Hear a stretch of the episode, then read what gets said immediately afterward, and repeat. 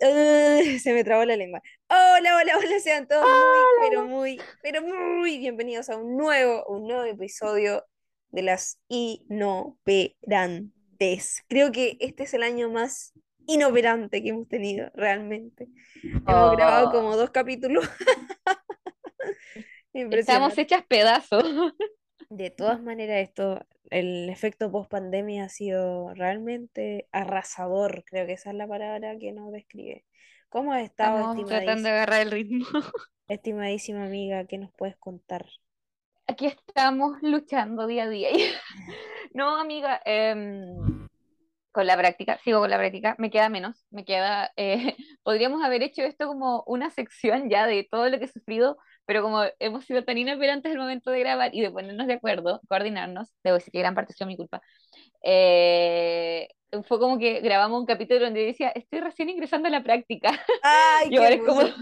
Rememorar viejos y ahora estamos en un tiempos. capítulo donde digo, me quedo un mes, y ahora, y el próximo capítulo voy a decir como, ya salí de la práctica hace seis meses, no, mentira, esperemos que no, No, porque va a ser pero estoy bien, tardío de nuevo. sí, Oye, pero no, pero... Eh, eso. Qué bacán que Sí, podamos ir como, o sea, tener, tener como en el archivo, porque yo creo que eh, independiente de todo lo que pase, en algún punto de nuestras vidas vamos a poder acceder a, a escuchar estos capítulos y va a ser tan sí, hermoso como wow, sí. Cuando escuché el primer capítulo lo diciendo que sentía que no sabía nada ya. Sí, era extraño, como que estábamos súper nerviosas y tensas, ¿te acordás? Y era como, "Ay, ay". Pero todo ha sido ¡Ah! crecimiento impresionante. Yo siento que esto nos ha, quizás ha sido como intermitente, pero de alguna u otra forma nos ha ayudado harto. Y como, sie- siempre lo decimos, no, so- no queremos ser majadera en esto, pero siempre decimos que esto es muy terapéutico. Y creo que es una de las cosas bonitas de, de la pandemia, que cuesta decir que hubo e- e- es, pandemia. es muy terapéutico. Es decir, y uno de terapia igual falta harto, no Eso te prometo, iba a decir algo muy similar. Sí, porque es todo un proceso, ¿ah? Es todo un proceso en la terapia, ¿ya? Creo que, creo que en las redes sociales en general eh, siempre se desvirtúan mucho las cosas. Yo creo que mucha gente, que las cosas salió así. Yo creo que mucha gente coincide con eso, que, que a veces se muestra como todo súper bonito, ¿cachai? Como, oh, qué hermoso, terapia, me quiero, me, me conozco y me descubro. Pero conocerse y descubrirse es un proceso súper doloroso, es súper complejo, es intermitente también, porque nos cuesta em, hacernos cargo finalmente de las cosas que no nos dejan avanzar, pues, ¿cachai? Si eso es como lo, como el raspaje que se hace, hay que hacer como un raspaje, terapia de raspaje, para sacar todo lo que nos sirve y desecharlo y, y darle la bienvenida a esas cosas que, que sí nos aportan en nuestra vida indudablemente. Creo que partimos un, un episodio post 18 profundo, intenso. Ya no es, eh, no es el, no es como el año pasado, me acuerdo que hicimos un episodio, no sé si fue pre o post 18 no me acuerdo mucho la verdad. no Y me habla, acuerdo. y hablamos, me acuerdo, y hablamos como de, de las cosas que, de cómo vivíamos el 18 antes y toda la tontera. Y yo siento que como que muchas cosas han ido cambiando y han ido mutando también. Eh, no sé, especialmente mi 18 de, siento que el 18 del 2022 fue el 18 más señoro que he tenido. O sea, como que, mm, de hecho, lo Pero, único, lo único que tomé literalmente fue una cerveza sin alcohol, imagínate. ¿en serio? En serio, de verdad. Sí, cerveza Oh, yo debo decir que, eh, ¿qué fue? ¿Qué hice en mi 18?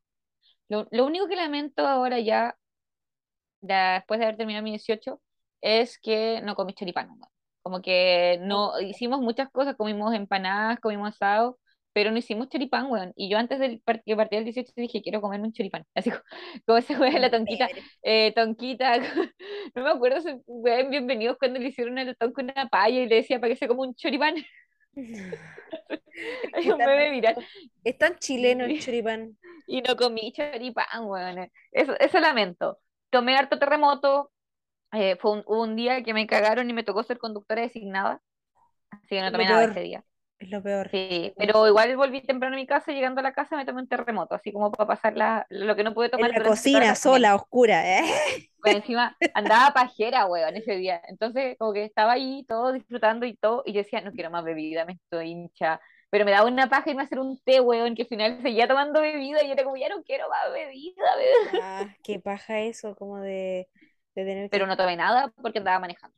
Y es muy Claro. importante no tomar Qué nada. bueno, eso es muy bueno, lo, lo- te felicito y te aplaudo eh, metafóricamente, porque realmente, oye, siento que la gente, mm, bueno, en general creo que ahora han tomado un poco más de conciencia, pero eh, hay gente que no piensa en eso, pues, ¿cachai? Y toman y No, pues, sé, me va a servir algo poco y en verdad después se, se desvirtúa y, y- no, y yo siento gente que, conozco gente que es como, no, me voy a tomar un vasito nomás y, y listo, o dos vasitos nomás y listo, porque ando manejando. Y es como, bueno, yo sé que soy como muy vieja chota, pero yo cuando manejo no tomo nada, así como que no puedo, me... sí, pues. eh, Es que yo creo que, no sé, pues tienes un grado de responsabilidad eh, importante y que se destaca, por cierto, porque hoy, eh, hoy por hoy, como, oye, eso ya es muy de señora, eh, decir hoy por hoy. Yo me he encontrado diciendo cada estupidez como de muy de mi mamá, así me he dado cuenta que cada vez más a mi mamá.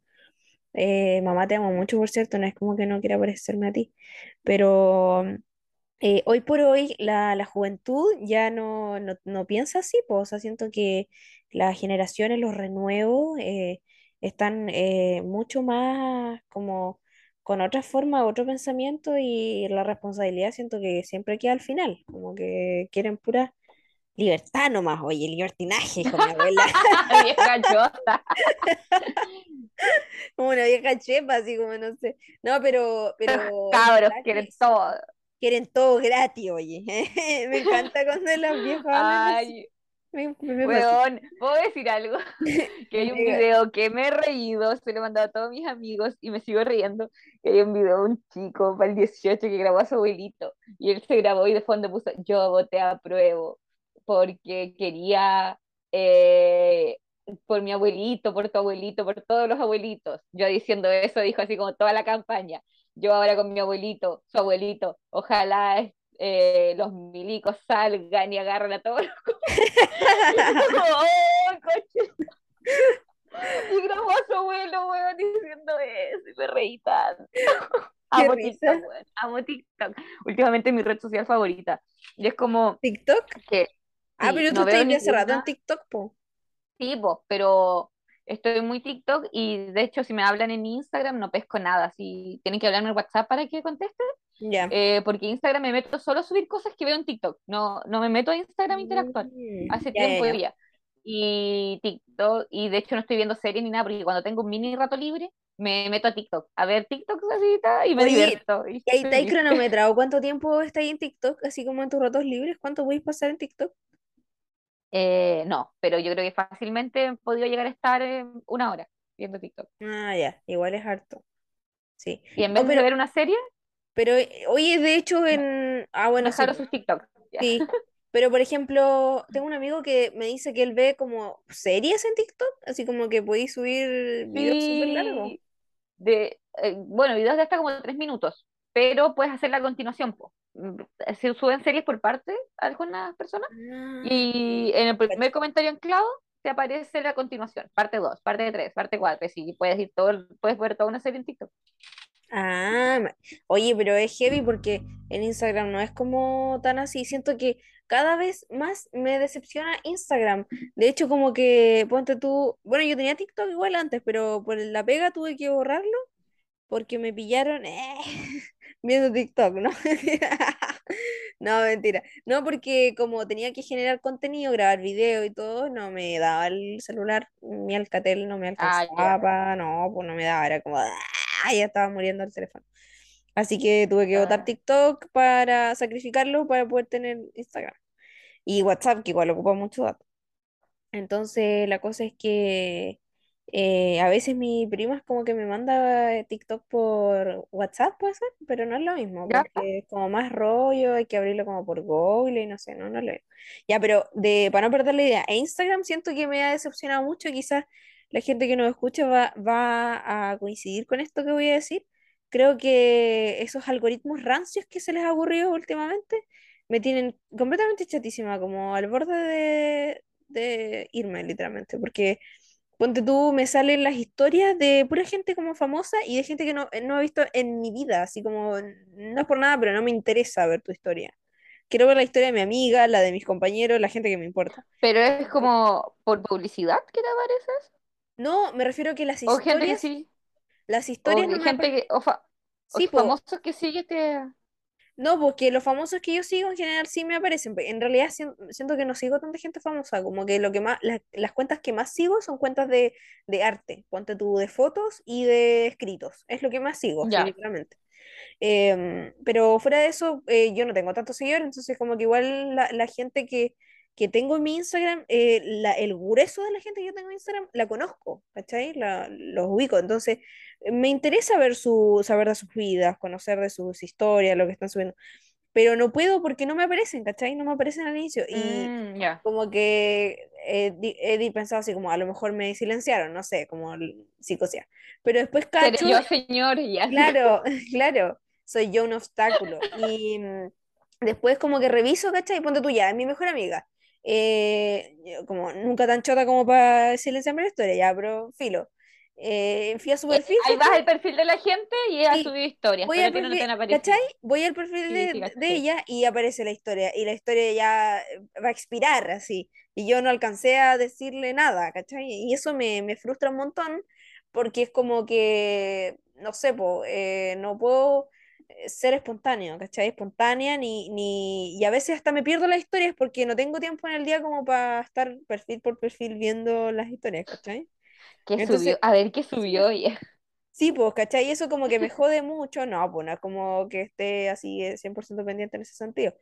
Entonces eso me jode un poco porque es como, ya, pues si quiero que, que me des el contenido de las cosas que yo quiero ver y no de lo que ustedes quieren que yo vea. Entonces, eh, eso aburre un poquito. Y igual he escuchado, o sea, más que escuchado, he visto como noticias de que varios usuarios se han ido quejando como a nivel mundial de ese algoritmo rancio de Instagram, porque no solamente con las historias, también pasa con las publicaciones. Y ahí es un problema, sobre Mm, todo para la gente que trabaja como con marcas o en la gente en general que trabaja su perfil de Instagram. Es un tema porque no, no le aparece a la gente. Entonces, venga. Y eso es lo triste de ser dominado por, por estos aparatos tecnológicos, pues, porque ahí uno no puede hacer nada, no puede haber una intervención, nada. Pero no. como estamos tan sometidos a este sistema, eh, no hay mucho que hacer. Hay que someterse nomás y quedarse ahí. Lo bueno de eso es que uno no se distrae tanto y así como que, no sé, podía hacer más cosas. No, pero es mentira. No, no, qué manera de mentir. Me siento, No, porque eh, cambiáis una cosa por otra. Por ejemplo, yo lo que te decía, yo en mi Instagram ya no me meto. ¿Pero por qué? Porque o estoy viendo TikToks TikTok. o estoy en mi Instagram de coleccionista, que de hecho igual tengo Ah, medio sí. abandonado. Eh, porque, no sé, pues antes cada vez que alguno de mis coreanos estaba de cumpleaños subía alguna publicación y ya creo que me he saltado como tres cumpleaños. Todos los cumpleaños que ha habido desde que empecé mi práctica no subió nada, así como que no Ya. tiempo para tomar fotos, nada. Así que planeo en noviembre así como hacer, esta es una recopilación de todos los que estuvieron de cumpleaños, in memoriam, así Sí, aquí sí, están, es verdad. adiós. Es que, ¡ay, qué terrible eso como del, del tiempo, de no tener tiempo! Me, lo Es detesto porque, que ah, me Y no sé si te pasó, yo creo que te pasó, porque eh, soy como tú, y tú eres igual, diría Barbie, fanática de Barbie. Em, me pasó que en el 18, y de hecho el día antes del 18, eh, me programé, me organicé, antes del 18, el 15, tuve que ir a la oficina, ya hice algunas cosas, y dije, ya, pa- ahora para este 18 tengo que sacar cuatro demandas, dije, eh, y redactarlas. la Eh, cuatro, cua- eh, sí, cuatro mandatos y dejar redactada también las minutas para mis audiencias de la semana. ¿Tú crees que hice algo? Nada, Ni una wea. Pero tampoco descansaba Pero del todo porque siempre estaba con ese bichito de tengo que hacer esta wea, tengo que hacer esta wea, tengo que hacer esta Ah, wea. como comiendo el anticucho, no, estaba, estaba Sí, así como sí, remate tragándome el morrón. mañana, así, mañana me levanto temprano, mañana me levanto temprano, esta wea. Nada, weón, ¡Qué nada. horrible! Es ahí que me carga esa tontera de, de, de decirnos cosas a nosotras mismas y después no hacerlas.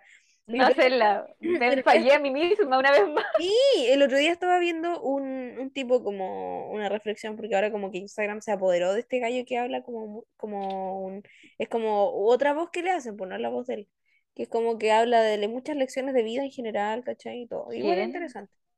Y la cosa es que había, me salió una sugerencia de otro tipo que hablaba de, de, de por qué nosotros somos tan eh, infieles con nosotros mismos, eh, pero no así con los demás. en el sentido de, del aspecto de las responsabilidades, ¿cachai? Como la disciplina y las responsabilidades. Y él hacía un ejemplo, ponía un ejemplo súper sencillo de que, por ejemplo, él decía, ya, eh, mañana en la mañana tengo que levantarme a las 7 porque entro a trabajar a las 8 y media y si no llego al trabajo a las 8 y media me pueden despedir. Y eso significa que no voy a tener sueldo. Entonces él decía, yo me, como sea, hago el sacrificio y me levanto a las 7 para prepararme y estar a las 8 y media en el trabajo. Y después decía, eh, yo me hago esa misma, esa misma mm, promesa en un día X en el que no tengo que ir a trabajar y digo, ya, me voy a levantar a las 7 para estar soñando a, a las 7.20 y después salir a correr a las 8 y media. Ya, un ejemplo similar. Y después pasaba, llegaba el día y eran las 7.20 y decía, ah, filo, me da flojera levantarme.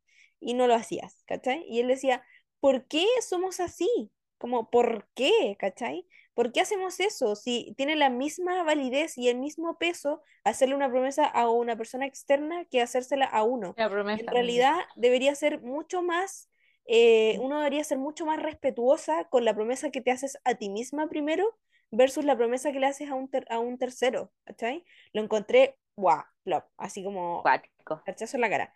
Porque en realidad eso es la base de todo de todo, porque si también de, alguna u otra forma habla de, el, cómo eres tú contigo, habla también de cómo tú tratas a los demás, ¿cachai? En, cierta medida, porque igual hay gente que es como que trata regio, así como, como rey a, la, a las personas y, y, consigo son como... Y contigo mismo eres más... Sí, eh, súper... y contigo mismo eres más crítico, más crítico también crítico, muy crítico. Y la otra gente eres más complaciente, así como. Exactamente. sí, como empático, ¿cachai? Si tú vas a ser empática, si tú vas a ser complaciente, tienes que ser. empático contigo también. Primero, primero, ¿cachai? Como primero eso y después lo otro. Porque en realidad es la única forma también de que te funcionen las cosas y de que también eh, puedas eh, no vivir una vida como en el eterno caos, ¿cachai? Yo creo que es una de esas de las cosas pencas de pasar como de esta transición de la de la, de la niñez y adolescencia a la, a la adultez joven, ¿cachai? Al, al adulto joven, eh, es como eso, pues, es un golpe muy fuerte porque al final, como que de cierta manera nadie nos enseña a hacer eso, ¿cachai? Como hacernos cargo de nosotras, eh, ser responsables con nosotras mismas, de respetarnos, de querernos amar y todo eso. Es todo un tema, ¿eh? es muy profundo, pero me parece muy interesante la analogía. Sí, fue muy bacán porque en realidad ayuda mucho ser disciplinado. Amiga, qué envidia, a ti te salen esas reflexiones tan profundas, ¿sabes qué me parece a mí ahora? que no sé por qué, cambiando el tema para no quedarnos tan... Bueno, mientras a ti te aparecen estas reflexiones que te hacen eh, valorarte, darte cuenta que lo más importante es el amor propio, te voy a decir qué me está pareciendo a mí.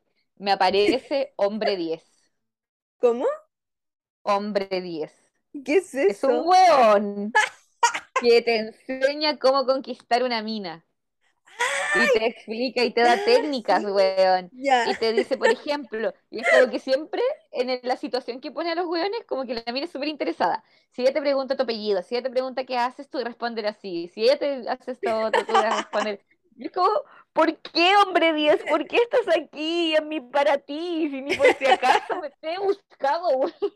Es que sí, es que yo creo que igual el tema de las redes sociales de repente, no sé si están así, ¿ah? Como de que te van mostrando el contenido que tú consumes, ¿puede ser? Como que de alguna forma en parte sí, y en parte no, yo creo. O igual también lo que consume, no sé, pues tu país, algo. Por ejemplo, yo amo a la reina de Chile, que es una TikToker, eh, sí, una TikToker, que es muy chistosa, weón, muy chistoso el eh, sube puras weá y se cree reina y es tan carismático eh, que dice puras ridiculeces y cuenta historias de una manera tan ridícula, pero es contenido liviano que a ti al final te hace reír y te hace pasar un rato agradable, que es como lo que yo busco en TikTok. Sí. Eso y también TikTok de, mis coreanos. Pero de repente, y también cuando hay cosas. pasar el rato, yo busco transformar mi vida. ¿Eh?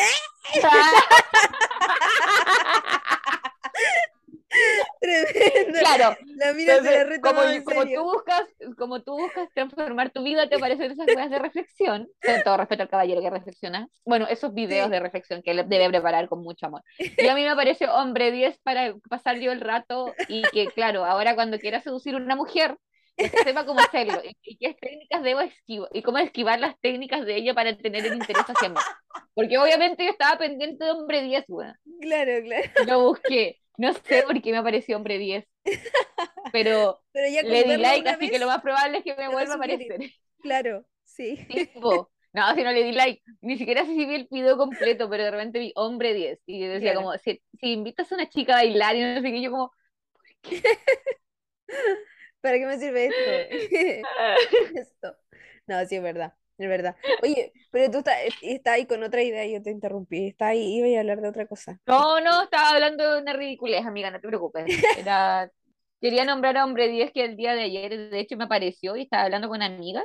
Y es como que, eh, bueno, mi grupito K-Popper, como que nos mandamos muchos TikTok, eh, y de hecho mi TikTok es casi puro K-Pop, la reina, de- y algunos eh, TikToker que sigo que me hacen reír y todo. Pero de repente apareció este hombre y fue como, tengo que contarlo, así como que tú estabas tan emocionada de que tu feed sea tan inspirador y yo ahí estaba en esa crisis de, ¿por qué mi feed me hace esto ya? No, es que igual, ¿sabes qué? Mira, creo que muchas cosas cambiaron cuando decidí no seguir ninguna página de memes de partida. Como que eso reforzó mi, mi, mi lado más formal. No, pero, o sea, no, no es que lo haya reforzado. Igual me envío tonteras con mi amigo. ¿cachai? Tengo un amigo con el que me envío todos los santos días, como cada un segundo, estupideces como de videos chistosos y meme y todo. Pero no sigo páginas, no las sigo, entonces no, no, no consumo ese contenido. Y empecé, cuando empecé a como eh, ver cuestiones motivacionales, como porque me interesaban, siempre me ha interesado mucho la psicología en general. Y ahí después te van sugiriendo cosas como lo que tú dices, pues. Ponte tú, tengo una tía que igual de repente ve TikTok y ella ve TikTok como, no sé, de plantas, ¿cachai? Como de cómo plantar perejil en el porch, no sé, cosas así.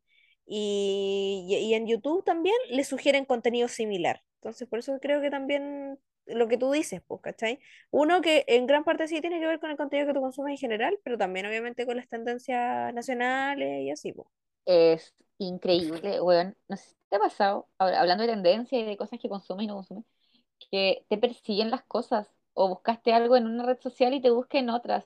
Yo el otro día ni siquiera busqué en mi teléfono, weón, ni siquiera busqué en mi teléfono algo nombre, no, un electrodoméstico. Ya, ah, tapándole los oídos a mi teléfono. Claro. La gente quiero que sepa que en este momento estoy tapando mi teléfono para que no...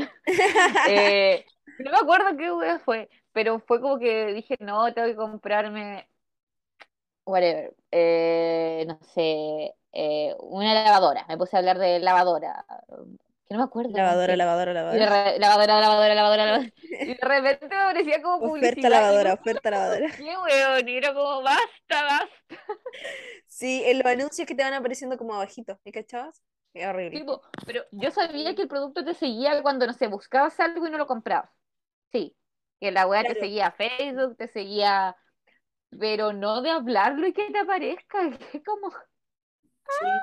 No, pero sí, ¡ah! de hecho, de hecho, una vez estábamos en una, en una clase, Lavadora. acuerdo, en una clase, y, y un profesor nos comentaba que, que él un día había estado hablando como de autos, como X, y después veía, notaba que le llegaban incluso hasta como correos de, de, mm, de automo- automotora, no sé si así se dice, y como súper así, él quedó súper impactado porque eh, significa, él sintió, como que de algún modo sintió que lo estaban espiando, ¿cachai? Como que ya eh, la conversación se elevó a otra, a otra esfera.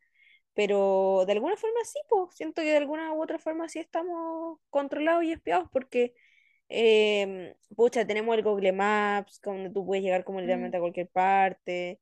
Eh, está esta tontera del rutificador, como que tú puedes saber datos de personas como de cualquier persona. Las redes sociales, que también se desvirtúan mucho y a veces hay gente que, que sube más contenido del que quizás se debería. Pero en estricto rigor tampoco hay reglas como de lo que se debe o lo que no se debe subir, etcétera. Entonces, como demasiado amplio Em, y al mismo tiempo eso, eso también abre como mucho las puertas a que la privacidad sea una, un privilegio de pocos eh, y que ya se va acortando o cortando con el plazo, con el paso del tiempo porque al final eh, ya es re poca la privacidad que uno tiene, como que literalmente que, tienes que ser súper sí, cuidadoso para no exponerte y todo eso. piensa que nosotras ya no tenemos privacidad, No, pues, ¿cachai? no. Eh, piensa que nosotros ya no tenemos privacidad porque eh, resulta que ya estamos en esto, pues ya, y aunque nos salgamos, dejemos de tener celular, computador y nos volvamos una MIT, eh, ya quedó nuestra huella, pues si, si nos googlean Sí, ya, ya hay algo, ¿cachai? Ya, ya sí, estamos metidas en esto. ya hay algo. Sí, eso, ya, no, ya hay historial, así como que sí, ya no es y bueno, y tenemos do- dos opciones yo creo para tomárnoslo hoy en día. Entonces, tenemos la opción uno, que es como empezar a psicosear, empezar a ser más resguardados y así como ya eh, esto es una invasión, pero muchas veces también lo aceptamos porque cada vez que aceptamos las políticas de alguna aplicación, estamos aceptando que nos espíen. Sí, obvio. Eh, y decir como, no, ya no quiero más esto y tratar de, bueno, ya lo que ya hice ya fue y ahora tratar de vivir más cauteloso posible mi vida virtual. Y la otra opción derechamente es asimilarlo y decir, pucha, ya me espían a mí como espían a Pepito, como espían a Juanita, como espían a todos, y no creo que mi contenido sea mucho más interesante como Claro. para aparte de perseguirme con la lavadora, ¿ya? ¿Cachai? Entonces, Sí. No, sí, eso, eso, en eso tienes razón. Yo creo que eh, uno va llegando a un punto en que se relaja un poco más y es como que ya da un poco lo mismo, yo creo. Ya era la wea, cabrón. sí, como que ya después tú dices, ya, si estoy súper expuesto, es como que ya no, ¿qué más? O sea, da lo mismo. Y como dices tú, no creo que mi vida sea tan interesante como para que me vengan a buscar los narcos, ¿cachai? Como, como, ¿por qué iban a querer mi cuerpo y mi vida? Pero, pero sí, obviamente, igual uno de repente, no, yo igual admito que antes era más psicoseada, era más enrollada con ese, con ese tema porque, no sé, de repente pasaba cada cosa. Siempre pensaba que yo podía hacer como, eh, que alguien podía sacar una foto mía y hacer un perfil falso, ¿cachai? Y que llegaran acá a la casa, espías del amor, siempre me pasaba ese rollo. En- y que llegaran acá a la casa, ¿cachai? No sé, en una reunión familiar y que mi mamá le diera Y como te digan, tú, tú eres Sí. eh, Matilde, y tú, no, mi nombre es Andrea. No, era Tú falso Matilde, te traemos y me traigan como un hombre, ¿cachai? No sé, como Sí. un ruso, no sé. Y como que venga, hablando con fotos tuyas durante claro, tres años. ¿cachai? Eso era mi mayor miedo antes, como, no sé, a los 18. Andrea Isidro, Entonces, espías del amor. sí, de verdad, me acuerdo que nosotros con mi hermano no, como que nos obsesionamos con esa, ese programa, que era muy bueno, por cierto, era muy chistoso. Eh, o sea, es como súper triste decir que era chistoso, pero era bueno porque la gente, no sé, en realidad nadie puede decir como, no, yo nunca caería en esa cuestión, no sé, porque en realidad sí puede ser que sí te pase, ¿cachai? Em, Ujú. pero en ese entonces a nosotros nos parecía muy chistoso, éramos muy jóvenes, muy pubertos. Y, y, y después yo me empecé a psicosear, pues entonces como que, de hecho, por lo mismo nunca, nunca me atreví a poner el Instagram público, si lo hice alguna vez fue como por dos días, así como porque, no sé, había Por subido, algún eh, concurso. Yo, claro, algo, no sé, una cosa. cuando lo he abierto público, ha sido como para algún concurso que tengo que Sí, subir y que se tiene que repostear la historia. Pero mi Instagram yo igual lo tengo privado de la vida privada. sí. Mi Instagram Collector no, pero el mío sí. ya. Entonces, eso hay que tratar como de, de en la medida de lo posible, de, de, como dices tú, de tener un equilibrio. En realidad, si al final no es como tan, como tan, eh, ser tan extremista en realidad, yo creo. Es como, em, el contenido que tú quieras mostrar, muéstralo. Y, y lo bueno que también es como, no sé, pues si tú hay cosas que de repente te dice, oh, ya esto no, no quiero que esté en, en mi perfil, lo podéis bajar también, ¿cachai? Entonces tenéis como esa, esa facilidad. Pero en general, bueno, nosotros siempre como que es impresionante la nivel de... Esto es un paréntesis. ¿Sabes que me salió como una espinilla, eh, como literalmente estratosférica en la frente? Y es ¿Ya? como rara, no sé, como que nunca más desapareció. Muy extraño. Em, Viviré con ella. era un lunar. No, pero, pero como no sé, como que, como que no se ve, ¿cachai? En el espejo y si yo me la, me la toco es como, wow, increíble. Em, no, que lo que estábamos hablando al inicio del 18 que creo que para ambas fue como un 18 muy de señora porque eh, salí un solo día, como mis primos hicieron como ¿Ya? una, una mini fiesta, ¿cachai? En verdad la fiesta está, es- no van a escuchar este podcast ellos, así que voy a hablar. La fiesta estaba como súper funesta, como súper fúnebre, como súper apagada, porque había como gente que no había visto en mi puta vida literalmente, y yo no soy como la más sociable del mundo, entonces a mí me cuesta cuando no conozco a nadie, como que me arrincono o no sé, y andaba con mi primo, entonces dije como ya, filo, me quedo con él. Y justo había como una perrita, un perrito, y estuve como literalmente toda la, la fiesta con el perro. en mi brazo, tapado. Porque tenía frío, me dio pena, porque estaba como tiritando. Yo y el perro por siempre. Sí, El yo por siempre, ¿verdad? sí, sí. Y yo era como que estaba en un- sentada, porque aparte me dolía las caderas, estaba muy parada, había estado parada mucho rato. Y ya era como muy señora, tenía las patas heladas, como que sentía que veía a lo lejos como un té con canela, no sé, como que eso quería, un té con canela mi pijama y mi pijama de puca y, y mi... Estoy aquí porque tengo que porque socializar, tengo que estar, ¿cachai? Sí, físicamente aquí, pero mentalmente en mi en casita mi tomando canela en pijama. Exactamente, exactamente. Para Y, pero como que lo hice como para que siempre quedo como la fome, la que no sale y toda la que no me pelen. Sí, como que lo hice por eso, ¿cachai? Bueno, mi primo siempre un 10 como que él siempre se porta súper bien y es un excelente anfitrión. Oh. Pero yo creo que iba más como porque no, no estaba, no quería nomás, ¿cachai? Como carretear y eso.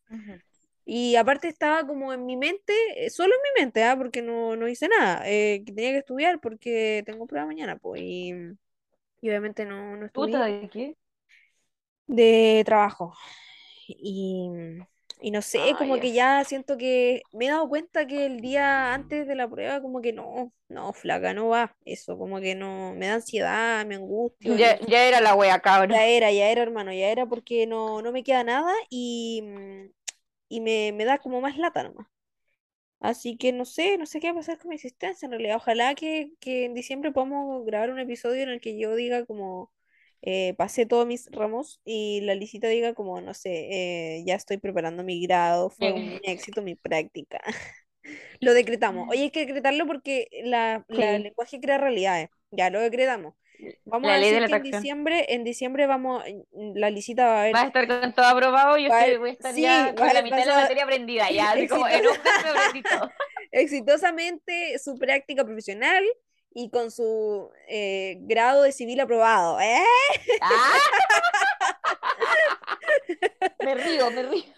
Sí, me río toda la noche. Y, y yo con, la, con mi ¿Qué te ramo aprobado, por favor, porque ya es, es una cosa, no sé. Yo siento que, que en general en la U, o sea, en la U me gusta mucho, mucho, mucho. Me sigo con esa idea firme, pero me da como tristeza que haya tanto panorama y se pueden hacer tantas cosas, pero no tengo ni un fucking día libre como en el que pueda hacer algo diferente, ¿cachai? Y las opciones que hay, siempre los horarios, eh, los que tengo clase o los que tengo entrenamiento. Y es como, no. No, Eh, y no me da, no me da la vida. Y yo creo que te pasa un poco también. Creo que el principal problema de nosotras es el tiempo. como- o sea, el tiempo es el mismo, pero no, pero ¿sabéis que los días eh, van más rápido, weón? Mucho, demasiado, heavy, Weón, como que se ha cortado mucho la vida, así.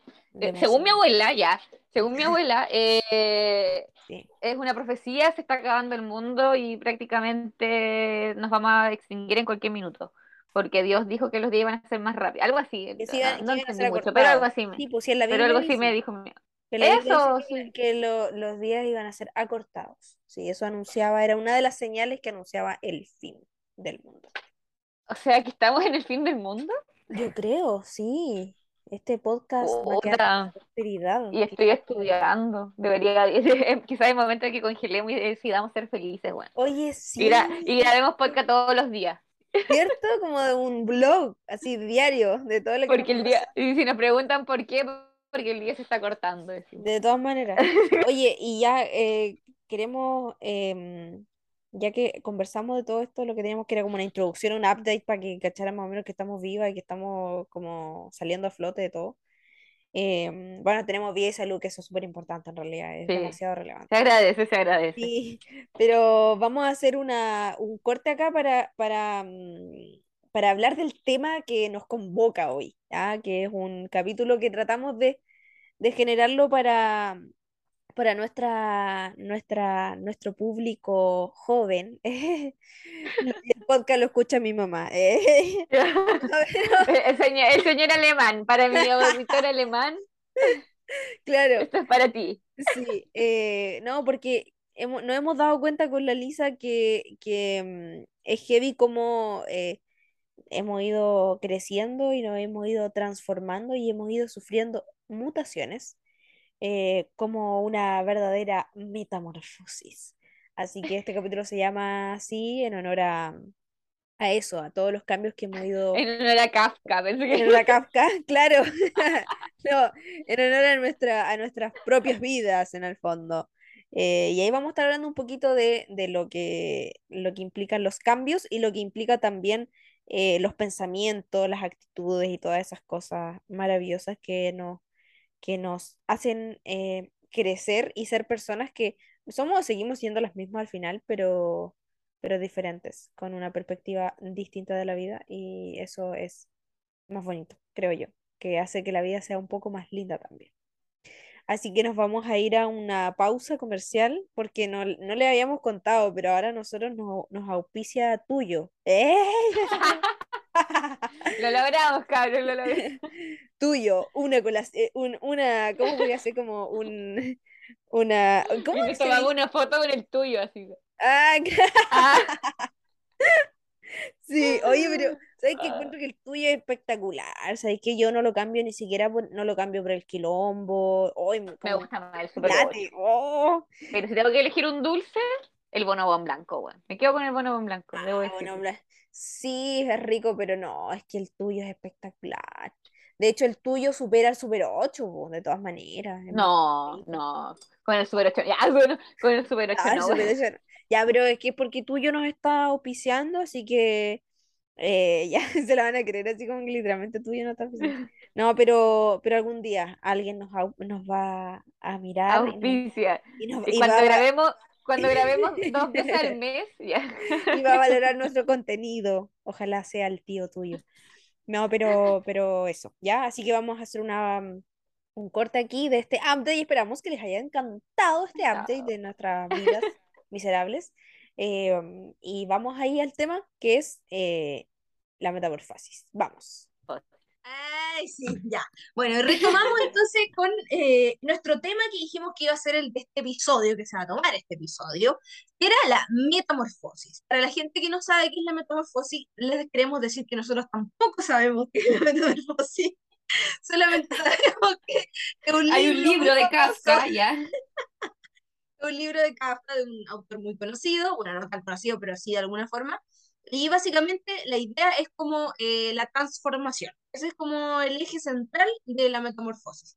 Si bien no es como que nosotros nos vamos a, convertir en un bicho o algo así, pero a lo largo de nuestra vida, eh, nosotros sí vamos sufriendo mutaciones, sí vamos sufriendo cambios y transformaciones. Así que queremos creer y queremos creer que ya no somos esa cucaracha. Exactamente, que ya no somos esa pinche cucaracha que nos chocaban. ¡Ay, qué buen libro! Lo voy a leer de nuevo. entonces, em, ahora vamos a partir como, vamos a hacer este episodio como de preguntitas para que ustedes se vayan como alineando con nosotras y vayan cachando también de qué estamos hablando, porque en general somos muy dispersas, hablamos mucho no. dolor. Y además que alguno se va a sentir identificado con las ridiculeces que digamos el día de hoy. Espero que nuestro seguidor alemán, ya, si es que llega a entender algo. Sí, es verdad. No se, siente identificado conmigo. No, pero Espero que no sea una mejor persona. Es rico conversar de, de, que independiente, yo creo que todos hemos crecido, sí, siempre uno avanza, pues si uno nunca se queda, o sea, igual que puede estar estancado en algunos temas, pero siempre hay cosas que uno eh, ha mejorado. Así que vamos a partir con la primera pregunta, vamos a partir con la, también, vamos a partir con la primera pregunta que es, en una palabra, estimadísima, gran estimadísima. En una sola palabra, ya lo estábamos conversando en el Por eso la Andrés está cagada de la risa en estos momentos, porque justo estábamos hablando como una mini pauta. Entonces me dijo, esta a la primera, y yo se la respondí. Y sabe lo que le voy a decir ahora, por eso la y cosa. Te, y te salió como del alma, por eso la disfruté tanto y como que la voy a recordar por siempre. en una palabra, las preguntas son tanto para Liz como para mí. En una palabra, en una sola palabra, ¿Cómo te describirías a los 15 años? Y yo aquí, ya, detrás del micrófono, yo le dije, Andrea, ¿puede ser en dos? Y me dijo, bueno, ya, porque es una, eh, eh, podría considerarse una palabra, pero algo compuesto. ¿Compuesta? Y le dije, una saco güey. le salió, es que si ustedes hubieran escuchado cómo le salió del alma, como esas conversaciones muy sinceras que tiene uno con la amiga, y es como que, no sé, estaba como doblando la polera así como una wea, Estuvimos a, a un segundo de dejar de grabar y seguirnos riendo la ridícula La cagó. Ya, pero, pero bueno, lo vamos a dejar ahí. Ya, De ahí entramos ya- en hondo. Ahora yo sí. quiero que tú, estimadísima Andreita, en una palabra, o bueno, ya, de- dejamos la libertad, dos palabras ya. Ya, Tres, no, mira, puedes ¿sabes decir si hay alguna entre medios como un de o la, como tú quieras. Que te describas tus 15 años, querida. Sí, sí, sí, sí. Mira, yo creo que me basta con una sola palabra, con una sola palabra para describirme a los 15 años. Yo creo que una en general es como muy, eh, como muy castigadora con una misma, porque uno igual debería mirarse con más compasión. Eso significa que no creció nada. Bueno, entonces a los 15 años somos o saco wea o culposos, digamos, Un saco hueá culposo. O un wea culposo. También puede ser, ya, porque, y hoy, ¿por qué no? Ya. Eh, paréntesis, Ay, por si sí. acaso si suena como cadena, es que tengo los lentes sujetados, porque ya hasta los lentes se me caen. No Oh, sé. yo no sé dónde dejé mis lentes, weón, ahora que te veo. Sí, ya, en una palabra Sigamos. yo me, yo me describiría, me describiría como insensata, esa sería mi palabra. Esa yo creo que es la palabra que más me describe, o yo digo, miro para allá, miro para atrás, O te describía a los 15 años. Claro, me describo a los 15 años como una, palabra, una persona insensata, pero no me castigo ni me culpo por eso, porque sé que a esa Andrea de los 15 años le faltaba mucho, mucho por transitar, y probablemente a la Andrea de los 24 también, También le falta mucho. años, los años que tenga que vivir, ¿cachai? Así que no, no, no, no hago como una, así como de, de oye, ¿por qué eres así? ¿cachai? En verdad no, no sacamos nada con hacer eso, sino que No. tratar de, sí es bueno, creo, eh, analizarlo y decir, oye, ¿por qué te ves así?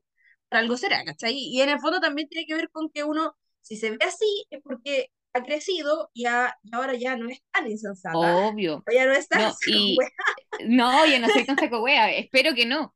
Sí, Pero en esa época sí, era como muy lleva, bueno, hoy en día igual sí lleva mis ideas, pero los más veo así como, como era antes Sí, y es como, sí, he crecido. Y aparte hay un momento, o hubo un momento en que yo pensaba, oye, yo era así, ahora no. De hecho, no soy ni la, no soy ni la persona que era antes, eh, no sé, pues 2020, he cambiado mucho también la persona claro, que soy ahora, sí. quiero creer. Eh, pero tampoco considero que sea algo de la edad esto, sino que también va con tu crecimiento personal, con revisarte tú y todo, porque yo te dije así como, yo creía que yo era un- a los 15 años no saco wea, pero la otra vez conocí dentro de mi mismo fandom, ya que todos los caminos llegan a BTS aquí ya, pero dentro de mi Claro, mismo fandom conocí unas chicas y hablaba con mi grupo amigo y decía, oye, no, pero está loca, igual, eh, igual le entiendo que sea así porque ella es súper joven, les dije, yo tiene 19 años, está creciendo todavía, entendámosla. Y uno de mi amigo me dijo, tiene 28. Y yo como, oh, ser saco wea puede ser a cualquier edad. Conclusión. Sí, obviamente, po. Es que ese es el punto, yo creo, y eso es lo rico de conversar estos temas también, porque eh, es súper importante tomar un espejo, a veces incluso lo podemos hacer materialmente, o sea, literalmente toma un espejo y mírate, eh, porque eso es lo que tú dices, es, es justamente lo que yo apunto un poco también. Hay gente con 49 años y siguen siendo unos insensatos, unos sacobreas, ¿cachai?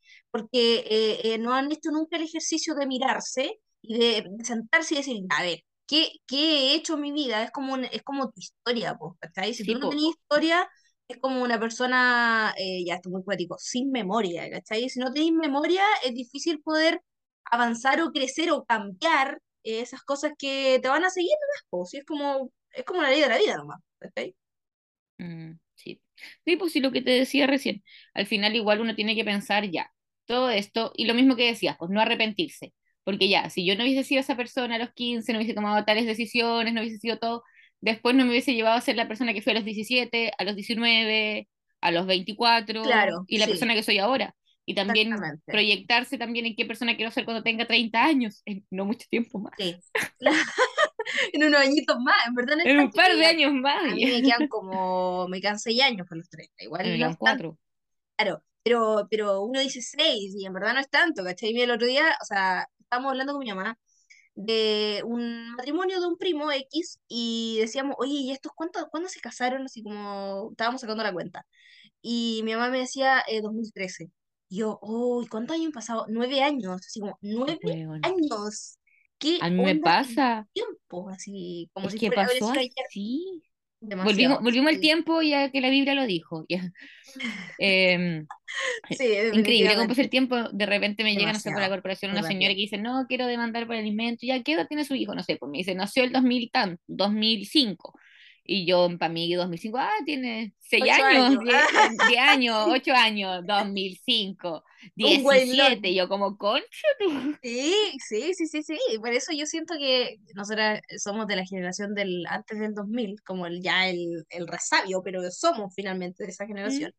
Y me siento súper abuela de repente con, con carnet del 2008, 2005. Es como, ah, y, y en verdad no son cabros tan jóvenes, y son cabros bien bailones ya, pues, cabras. Entonces, Sí, po. Como esa que yo, por ejemplo, tenemos. mi hermana tiene 17, pero yo la como la veo todos los días, ¿cachai? No noto los cambios, po, porque, Claro, sí, pero de repente veo sus compañeritos que conozco de cuando estaban en prekinder y digo, "Oye, este cabrón no creció tanto, y claro, pues mi hermana igual agresivo, pero yo no lo noto porque está, estamos todo el día, poto y calzón, weón. Claro, es verdad, sí, es verdad. Eso, eso es muy real, como que uno no, no percibe esas cosas cuando tenés las personas tan cerca, pero cuando te pasa esto como con terceros extraños, sí, o como que hay muy Y de ahí pienso, estos mismos niñitos dirán, no, la hermana de la Lisa, de la Trini De la ya tía, es una señora, ya es la a tía, mí ya me dicen la tía. tía Oye, me pasó, ya me pasó, a, a todo esto sí que ya estamos hablando de eso de, de, de tía, me pasó algo tan como, no sé si reír o llorar, fue un momento, no sé si reír o llorar, porque iba en el bus eh, a un destino, a mi destino X, y de pronto había, se sentó una señora con un niñito de no más de cuatro años, yo creo que no tenía más de cuatro años, hablaba bastante bien, sí. Y de repente le dice eh, a la mamá que, o sea, empezó a contar los números de los asientos, ¿cachai? Y la mamá le decía, sí, ese es el 17 y no sé qué. Nosotros teníamos como el 29, una cosa así. Y de repente dice, y el asiento de nosotros es el eh, 28, una cosa así. Y ¡No!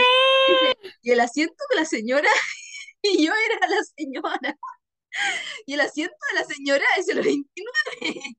Y yo como que sabía que no supe si reírme o llorar, y como que me quedé confundida en Pero tú estabas ahí silencio. con mascarilla, así como, busquemos hacerte sentir mejor. ¿Tú estabas con mascarilla, amiga? Creo, no, ya no me acuerdo, eso no fue hace tanto tiempo, quizás ya no estaba con mascarilla. ¿Sabes qué? Estoy pensando, según yo, yo tengo voz de adulto, Claro, según yo, sí, puede ser. pero creo que tengo voz de adulto joven. No sé por qué, pero, por ejemplo, cuando hablo con un usuario y le digo, hola, no sé, pero llamo, soy, soy Lisbeth Uribe, bla, bla, bla, y gente Sin que no, ni siquiera me ha visto la cara, sino que yo Ah, los ya. llamo. Sí, sin Sí. video, sin nada. Y me dicen, eh, gracias señorita, que esté bien, mi niña, ¿cachai? Y yo como. Eh, pero debo decir que hablando así, y digo como, señora, soy una adulta ya. Claro, Como, pero, pero abuelitas, porque hay otros que igual te miran, porque hay usuarios que te dicen como no, pero eh, como que te miran como que no sabes. En cambio hay otros que te hablan así como de mi niña porque son abuelitas y tú también ahí no te vas en la mala ni te dices como, oiga, Claro. no, porque uno entiende. Eh, pero me, me dan ternura a veces eso, pero otras veces igual me da lata que me vean como más niñita, como que Ah, siento que no les doy un buen, una buena eh, respuesta. claro, ¿cachai?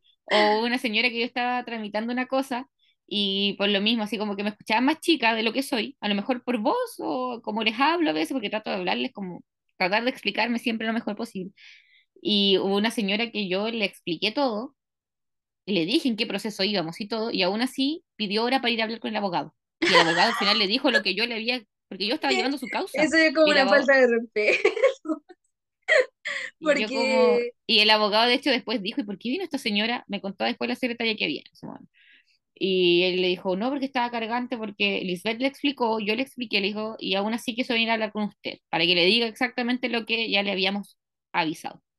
claro, es que hay Y gente eso que como le, que no me gusta, de como, cuando te ven sí, más chico a sí, veces, o que te ven... es como ambivalencias, porque uno quiere que lo vean como semi joven o joven, y al mismo tiempo también quiere que tomen en serio, y a los adultos Sí, se les toma más en serio que a los niños, o que a los adolescentes o jóvenes adultos que está ahí. y a eh, los hombres también a veces se les toma más en serio que a las mujeres, mucho, lamentablemente. sí, muchísimo. Entonces, son cosas que pasan lamentablemente a veces, por- pero a veces también no es tan lamentable porque, no sé, a veces igual a uno nos gus- nos gusta que nos traten como más como joven. Cuando tú ese día igual siento que me, me afectó un poco, así como, oh, ¿cachai? Como, señora, Sí, po. yo, no, Igual debo no hablar de, mi- sobra juventud, de, mis, de, mis disti- de la de mis canción distintos contextos laborales, porque yo ya, estoy, estoy trabajando en la corporación, hago, como, hago mi rol de abogado, ¿cachai? Eh, cumpliendo, yendo audiencia, explicando a la gente y todo. Y ahí como que no me molesta cuando me aniñan más. O sea, no me, no es que me moleste, pero me molesta, no- en el trato en sí, pero sí me molesta cuando creen que no les expliqué bien o que, o que, que les estoy mintiendo. Claro. En Sí. ese contexto me molesta. Que no te tomen como en Pero- en serio. En mi otro contexto, porque yo estoy muy orgullosa, yo soy una persona que va a la feria a vender, cuando, porque cuando necesita dinero. Claro. Eh, me encanta cuando me tratan de persona joven las señoras cuando me van a comprar. Con la Y, es una vez una señora me quería comprar unas poleras para su hijita. Pues que a mí me quedaban un poco grandes. Y yo le dije, y, y yo ya no las ocupaba, entonces las fui a vender. Ropa de gente joven ya. Y la señora me dijo, ¿le gustarán una Lolita de 17? El año pasado yo tenía 25. Y yo le dije, sí, de hecho yo las ocupaba, creo que por esa edad, porque estaban en mi ropero, porque yo ya las había dejado ocupar ese tiempo, estaban en buen estado. Y yo le dije, sí, yo creo que sí, si yo las ocupaba como por esa época, cuando tenía esa edad. Y la señora me dijo, ¿y usted qué edad tiene? Ah. Y yo como, ay, ay. Y yo, 25. Y me dijo, no, usted no tiene 25. Y yo como, sí. Y me imagino que yo sí tengo. Y la señora, no. Y yo como, ah, de juventud, siga diciéndolo, de, que más gente escuche ya, así, por favor. Repítalo. ah. Repítalo, repítalo. Y viene, yo como, ahí viene mi abuelo, viene a comprar verduras, repítalo, que él lo escuche también, para que toda la familia se entere de lo joven que me veo ya. Sí, pasa mucho eso. sí, igual. Es que en realidad al final es como de las percepciones de la gente, pues de lo que ven una. y de cómo te tratan o cómo lo toman, así, porque por También. ejemplo aquí la señora no me estaba tratando como que yo no tenía capacidades para algo porque era joven, sino Sí. que me estaba como dando juguito de juventud. Sí. Es que yo creo que, que al final, ¿sabes que el otro día hablaba, eh, escuchaba un programa de una chica que hablaba que tenía 14 años y ella decía eh, que estaba como un poco chata del adul- adultocentrismo, no sé si lo dije bien. Era que básicamente consistía en que los adultos eh, mucho a los adolescentes, sobre todo la- los 15 hacia, hacia abajo, hacia- no sé si se dice hacia abajo o hacia arriba, como hacia arriba, porque ahí va aumentando la edad, se supone. ¿no? Sí, pero de 15 qué Yo edad? con mi O de nula 15 a- capacidad de, de, calcular. de 15 a 14, 13 o de 15 Sí. a 16, 17 años. Ah, de 15 a 16, cuál? 17, como ascendiendo, Ya, de 15 hacia arriba. Hacia arriba. Ya, muchas gracias, siempre uno aprende. De nada. Entonces, de 15 hacia arriba, eh, como que te, está ahí en esa edad de lo que, retomando un poco el tema, de que uno es medio sacuea y uno que es, es medio insensata, ¿cachai? Eh, porque es parte de la edad y porque está ahí en una, en una época peak de crecimiento, tanto eh, mental como físico, o sea, hay muchas transformaciones y muchos cambios en tu vida. Em, entonces hay mucho que procesar también. Y que supuestamente esa edad te inhabilita, eso es lo que explicaba la niña, que te, ina- te inhabilita para ser un ser pensante y un ser racional y un ser al cual obviamente tú tomes en serio con sus pensamientos. ¿cachai? Porque creen que una, una como por, por ser en- estar en una edad de tan- tanto cambio y tanta inestabilidad, eh, nunca vaya a tener como un pensamiento concreto, porque obviamente todo está cambiando. Sin embargo, ella insistía en que aún así los adolescentes, sobre todo de estas nuevas generaciones, sí son mucho más conscientes y sí son responsables y sí se quieren hacer cargo de los problemas eh, actuales, ¿cachai? De lo, de lo que está sucediendo ahora, de la contingencia, y, y tomar eh, las riendas del asunto desde ya y ser agentes de cambio. Ese era el objetivo de, de la chica. Ella hablaba como en un programa eh, donde ella está también, está como en una especie de ONG o algo así, por lo que a entender, que me gustó mucho, por cierto, porque lo encuentro increíble que se fomenten ese tipo de cosas, eh, pensando en que eh, antes, cuando nosotros transitamos por esa edad, había muchas menos herramientas eh, para poder eh, transitar a esa edad lo mejor o más acompañada posible, ¿cachai? Tú decías que te, te sientes, que te describes eh, con esa palabra eh, en esa edad, eh, ¿por qué sientes tú que te describes con esa, con esa palabra? O ya tomándolo un poquito más en serio, porque ya nos reímos su cuota importante. Y no, nos reímos porque, porque, o sea, yo me lo tomo con humor de la, Claro, de sí, la Lisa de obviamente. 15 años. Hoy en día me río y digo, oh, que tuvo paciencia mi mamá. Sí, partamos por eso, partamos Sí. por eso. Sí. Eh, segundo, eh, igual veo, por ejemplo, no sé, po, es inevitable compararse eh, con, no sé, po, chicos que conozco de esa edad o chicos que conozco, no sé, po, tres años mayores, dos años mayores, de enseñanza media en general, porque yo hablo de 15, 16 años también. Eh, yo creo que yo a los 16 años empecé a carretear, de primera, así, carreteaba caleta. Y yo, por eso quizás ahora soy indoor, ya así como me, me canso, ¿no? Full camita. Eh, a los, yo creo que esa edad, no sé si, bueno, quizás algún día me, me enamoro, pero fue la primera vez que me enamoré también a los 15 años y andaba muy ahueonada, así tal cual, y como que mi vida giraba en torno a eso, a ese pololeo, eh, Infructuoso, diría mi abuela. y, y weón, yo me cambié de colegio después, ¿cachai? Hice muchas cosas porque estaba como enseguecida y eh, muy enamorada. Y yo creo que el niño no tanto tampoco, pero igual estuvo conmigo pololeando y todo. Pero yo sufría después, sufría por él, eh, estuve con él, eh, lo amaba, ¿cachai? Esa edad, primer, segundo Me medio. encanta. Y ahora yo pienso y digo, ¿por qué hacías eso, weón? ¿Por qué? Hija, quiérase un poco. ¿Por Claro, qué? Y ahí andaba detrás de... La, la saco wea andaba lo detrás del otro perseguía saco ahí. wea. Claro, sí, eso, Eh, eso. sí, porque terminábamos, volvíamos, llorábamos, nos reconciliábamos. eh, no sé, por, yo me, eh, también, mis gustos musicales, yo ahora pienso, igual sigo escuchando música que escuchaba esa época, pero digo, ¿eran realmente por mí o era por el, por el entorno con el que me rodeaba, que también era mucho de su grupo de amigos, porque él toca instrumentos, músicos, no se me con música. Em, ¿cachai? Eh, y siento que en esa relación, igual los dos éramos inmaduros, tampoco le echo la culpa a todo, y también ya lo superé hace mucho, y ahora ya lo agarro para la talla, así como que de repente mi- mis primos me huean porque también se conocen mi familia y todo, así como, ay, ¿te acuerdas de este huevo? Y yo, sí, Dios mío. típico que agarran Em, ese tema cuando no hay nada que hablar y te acordás sí, y bo, cuando- y, co- ¿y cómo estará este huevón? o del terremoto, es como, como los el otro día me pillé con su mamá, va como en su cuarta carrera, ya.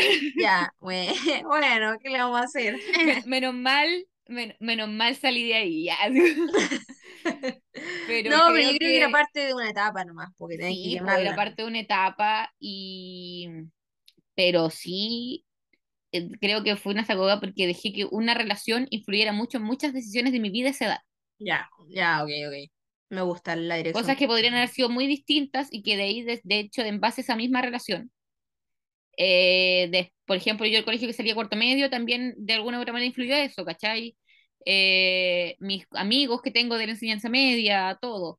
Entonces digo, la persona que he ido construyendo igual es en base a esa, esa A experiencia esa que tuve en decisión. ese minuto, po. Claro, es que al final de eso se trata la vida, de decisiones. po. Tú Los amigos que he tenido, que no he tenido, porque yo pienso a lo mejor si hubiese, si hubiese, me hubiese quedado en el colegio que estaba, que está, que también estaba pero estábamos en otro curso.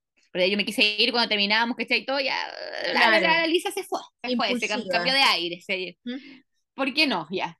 Eh, tendría otros amigos, a lo mejor hubiese entrado a otra universidad, ¿cachai? Como que eh, en base a eso, esas Muy que efecto tomé, mariposa esta, este exactamente, exactamente. Me encanta. Entonces, Oye, sí, es que sí, eso se consiste la vida al final. Como que uno va hilvanando su vida con pequeñas decisiones y al final eso hace tu vida. a lo mejor ahora sería PDI, no sé, ya, Ah, no sé, no- lo, lo sí, importa- qué pero al final como tomé estas decisiones, me cambié, me terminamos, decidimos ya definitivamente, me cambié de colegio, estoy en derecho, ya, Y cae aquí. ah, y aquí estoy, pues ir a un podcast porque fui tricel, ya. por nada, así como y totalmente inesperado. Así del tricel nace un que ¿Te das podcast. cuenta? Entonces tú deberías escribirle a este ex pololo, no sé si tendrá Instagram, deberíamos buscarlo ya, y darle las gracias, porque gracias a él nos Ah, conocimos, ya. estamos con el... Ya. ¿Qué, qué, qué clase de efecto mariposa? Sé que el día me puse a ver una película de efecto mariposa. Eh, ay, lo comenté con alguien y me acordé y la voy a ver de nuevo. Así que la volví a ver y como que me causó el mismo efecto de antes, así como de, oh, oh, qué brígida la vida, ¿por qué tiene que ser así? Como, ¿por qué tienen que pasar estas cosas para que, para que otras personas sean de determinada forma y así? Es como, Sí. como, pero también es una enseñanza porque al final, por más que tú hagas cosas, porque el tipo, por más que se empecinaba en volver, a volver, a volver al pasado para cambiar ci- ciertas situaciones que favorecieran a la gente que él quería, al final igual, puta, terminó solo, que ya, termina, terrible Sí, spoiler esto, pero al sí, pues final como ¿quién eso, no la viste? Bueno, sí, yo creo que la vida, 30 segundos, pues ya. claro, yo creo, yo creo que la vida en general es eso, pues, ¿cachai? Y a veces a uno le cuesta demasiado, y no sé si uno lo aprende realmente, a entenderlo, como de, oye, flaca, tenéis que pensar que hay decisiones que tú tomaste, ¿cachai? Que te van a conducir a este camino y si tú pudiste haber tomado otro, te hubieran conducido a otro camino y así respectivamente, ¿cachai? Entonces, pero él es lo que tenés que, tenés que mamártelo porque así es la vida y nadie va a cambiar eso y Obvio. tú hagas cosas Y de hecho, ahora igual porque salió el tema de conversación, como que lo analicé, y ya digo, como, ¿qué hubiese pasado en esto, este otro? Pero tampoco es la idea de estar toda tu vida diciendo como, oh, ¿qué hubiera pasado? Sí, ¿qué hubiera hecho? Sí. Así fueron las cosas, así funcionó. Para mí está funcionando bien la vida así tal cual está. Me gusta mi vida, me gustan mis decisiones. Siento que he crecido mucho, insisto, he crecido mucho y soy una persona totalmente distinta, creo. Quiero creer a la Lisa del 2019. No sé si a la Lisa pandémica, porque igual muchas cosas de la pandemia eh, creo que las ha adquirido parte de mi personalidad Claro, pero hay que seguir avanzando y siendo mejor persona y ya e ir superando también, no sé, po, decisi- si a lo mejor te arrepientes de alguna decisión, pensar como ya fue para mejor o si quieres revertirlo, si crees que vale la pena buscar alguna solución, pero tampoco quedarte pegado. Exactamente. la- Sí. lo dice la que habló del ex de hace 10 años. No, pero era por el contexto, ya, no, Sí. pegada. ya. Que vive al lado mío, ya. Se cambió de casa solo ya. Se cambió No, de casa hace dos días, ya. ¿no? claro. No, es que yo creo que sí, tiene mucho sentido lo que tú dices y me hace mucho sentido también. Y creo que de cierto modo también me identifico con lo que tú estás diciendo, como de, de esa, de hacer cosas eh, como para agradar al resto y como persiguiendo al resto, porque también yo creo que tiene que ver con que uno no tiene su propia personalidad definida, pues, ¿cachai? No. Cuando uno ya como que tenía las cosas un poquito más claras, em, también eres consciente de que, puta, ¿sabes qué? No, flaco, no te puedo perseguir porque no me da, ¿cachai? O, o, oye, esto no lo puedo hacer porque, pucha, me gusta este ambiente y no voy a sacrificar esto por el hecho de que ya no quiero ver a una persona, ¿cachai? Así uno va como barriendo y limpiando y te va dando cuenta de cosas que evidentemente han ido cambiando Sí. desde los Y 15 ahora, ¿cachai? y tiene que ver también mucho con el poder que le das a las personas, po. qué tan influyente qué sí, tanto van a ser, sí, eh, qué tanto te va a importar y qué tan esta persona para influir en las decisiones que tomes en tu vida. Eh, yo creo que algo que he aprendido también ahora, no sé, pues los amigos que tuve a los 13, tengo, hoy en, gracias a las redes sociales, igual como que tú vuelves a tener contacto con gente de hace muchos Sí, años, te vuelves a bacán y, y puedes tener y buena onda, y a veces muchas, y muchas veces también te das cuenta de por qué existía esa química cuando eras chico, porque a lo mejor aún la comparten, ya no son amigos, pero hay buena onda. Yo tengo, por ejemplo, conocidos de cuando éramos compañeros de básica con los que me envío memes. No Ujú, hablamos mucho, yo creo que si tengo un problema no voy a acudir a ellos, ellos tampoco a mí, pero tenemos una relación de buena onda. Con los Claro, años sí. mejor la amistad anterior. Eh, pero también me he dado cuenta de que, no sé, po, tengo amigos eh, con los que dejamos de hablar, nunca peleamos ni nada, pero nos separaron nuestros caminos. Y yo los recuerdo con mucho cariño. También tuve otros amigos con los que peleé, derechamente peleé. Me dolió en su minuto, pero lo pienso y digo, por lo mejor no éramos tan compatibles como amigos y Claro, buena onda. sí, Y De hecho, siempre he tenido la regla. Así que si alguien les dice como que yo peleé, fueron amigos míos y los peleé, no ocurrió. Porque no pelo a mis ex, ex amigos. Soy muy buena para el chismecito. De hecho, y ahora tengo amigos que me dicen, pero ay, buena que eres fome. Y soy buena para el chismecito con gente que no conozco mucho. Así como, oh, claro, me enteré de esto. Pero gente que fue mi amiga, independiente que hayamos peleado o no, no, no hablo. Ni, ni bien ni mal. Digo, no, que espero que esté bien y todo, pero no hablo. Nada, claro, así como que sí. no. Es lo mejor, ¿ah? Es lo mejor, porque creo que de cierto modo eh, eso es una de las cosas bacanas que aprendí de ti en estos ya casi dos años de amistad. Y es heavy cómo ha pasado el tiempo. Eh, y creo que también estoy practicando eso, la verdad. Bueno, en general nunca he dejado de, de ser amigo de gente como de la que fui amigo, porque tengo pocas amigas y amigos, em, y, y en general me persiguen hasta hoy. Pero me ha pasado también situaciones hace no tanto tiempo eh, y decidí como chao con el tema. O sea, la amistad fue hermosa en el tiempo que duró y se terminó porque se- creo que finalmente tenía que Eh, terminarse, ¿cachai? Y ella A veces mala un yo las personas en tu vida. Claro, exactamente. Y listo. He ido practicando eso y la verdad es que me ha, me ha dado muy buenos resultados porque también eh, uno se siente como más liberada, como qué paja Sí. ya eso también creo que uno lo ha ido cambiando. ¿Qué paja hablar de la gente? Como que paja hablar del Mm, resto, que paja pelear a la gente, que paja hacer como llevar el chismecito. Porque uno cuando es más pendeja a los 15 16 esas cosas igual como que uno le da cierta importancia. También creo mucho que tiene que ver con el círculo social en el cual uno se rodea. sí. Creo que eh, soy una agradecida en el sentido de que tuve amigas, eh, pocas, pero muy buenas, que nunca me incentivaron, como que siento que nunca me juntaba con mis amigas para pelar a otras minas, ¿cachai? Como en general no, no se daba eso, o que yo lo recuerde, quizás tengo muy mala memoria, pero mis temas eran, no sé, siento que teníamos otros temas, bueno, uno hablar de los hombres, ¿cachai? Como del mino que te gusta, el mino lindo, el inalcanzable, etcétera, etcétera. Pero más allá de eso, no, como que no había mucha mala onda entre mujeres, o sea, por mi parte. Pero, pero en general son temas que uno eh, tiene que ir eh, como ya, a- o sea, ya crezcamos en esto, porque ahí, hay mucha gente que nunca ha dado el tiempo de pensar y decir, oye, esto no me trae nada positivo en mi vida, ¿por qué lo sigo haciendo? No, y también es, es lindo, porque como te digo, personalmente me ocurrió que eh, he tenido amistades con las que, eh, no sé, po, o la persona a lo mejor creció más que yo, o yo crecí más que esa persona en algunos ámbitos, y nos hemos distanciado. Buena onda y todo, oh, personas con las que he peleado. Pero también tengo, es lindo esta, esta sensación de ir creciendo con tus amigos. Sí, es lindo, es Amigos que muy- tienes, no sé, pues hace más de siete años, y yo tengo mis amigas, mi, mi Angie y mi Belencita que son mis amigas de ya hace muchos años, muchos años, y siento que puede, puede pasar un mes que no hablemos, pero en el momento en que hablemos, es como que hubiese pasado que hubiésemos hablado el día de ayer. Sí, Y la eso es confianza y la cercanía no se pierden jamás. Exacto, y, y, y siento que, y como la persona que soy ahora no es la persona que fui hace siete años, mis amigas tampoco son la persona que fueron hace siete años, pero hemos ido creciendo juntas, o a lo Sí, menos, quizás no todo el tiempo juntas, pero sí cuando nos hemos vuelto a encontrar, seguimos congeniando como siempre. se Entonces, sí, la amistad sigue claro. igual. Sí, sí, Y sí, eso es es hermoso. hermoso. Yo creo que es muy lindo porque al final yo creo que eso se trata un poco de crecer, eh, a- pasar en edad, ¿cachai? Cumplir años, porque yo creo que eh, no hay que cumplir años por cumplir nomás, ¿cachai? Uno tiene que hacer un autoanálisis, un, un mea culpa, como dice mi tía, eh, de ya, tengo 21, ¿qué, qué he hecho? ¿Cómo ha sido eh, mi camino transitado de, desde que nací hasta los 21? Desde que tengo conciencia, básicamente. Y hay que, hay que ir mejorando porque no podemos conformarnos con vivir una vida como mediocre, pudiendo vivir una vida funcional. eh, y parte de eso yo creo que la base es uno mismo, ¿cachai? De, de decir, ya, oye, esto tengo que mejorarlo, porque convengamos que uno tiene muchas cosas eh, dentro de una misma que no son buenas, ni para ti, ni, y por consecuencia también para la gente con la que tú te rodeas, con la que tú te vinculas.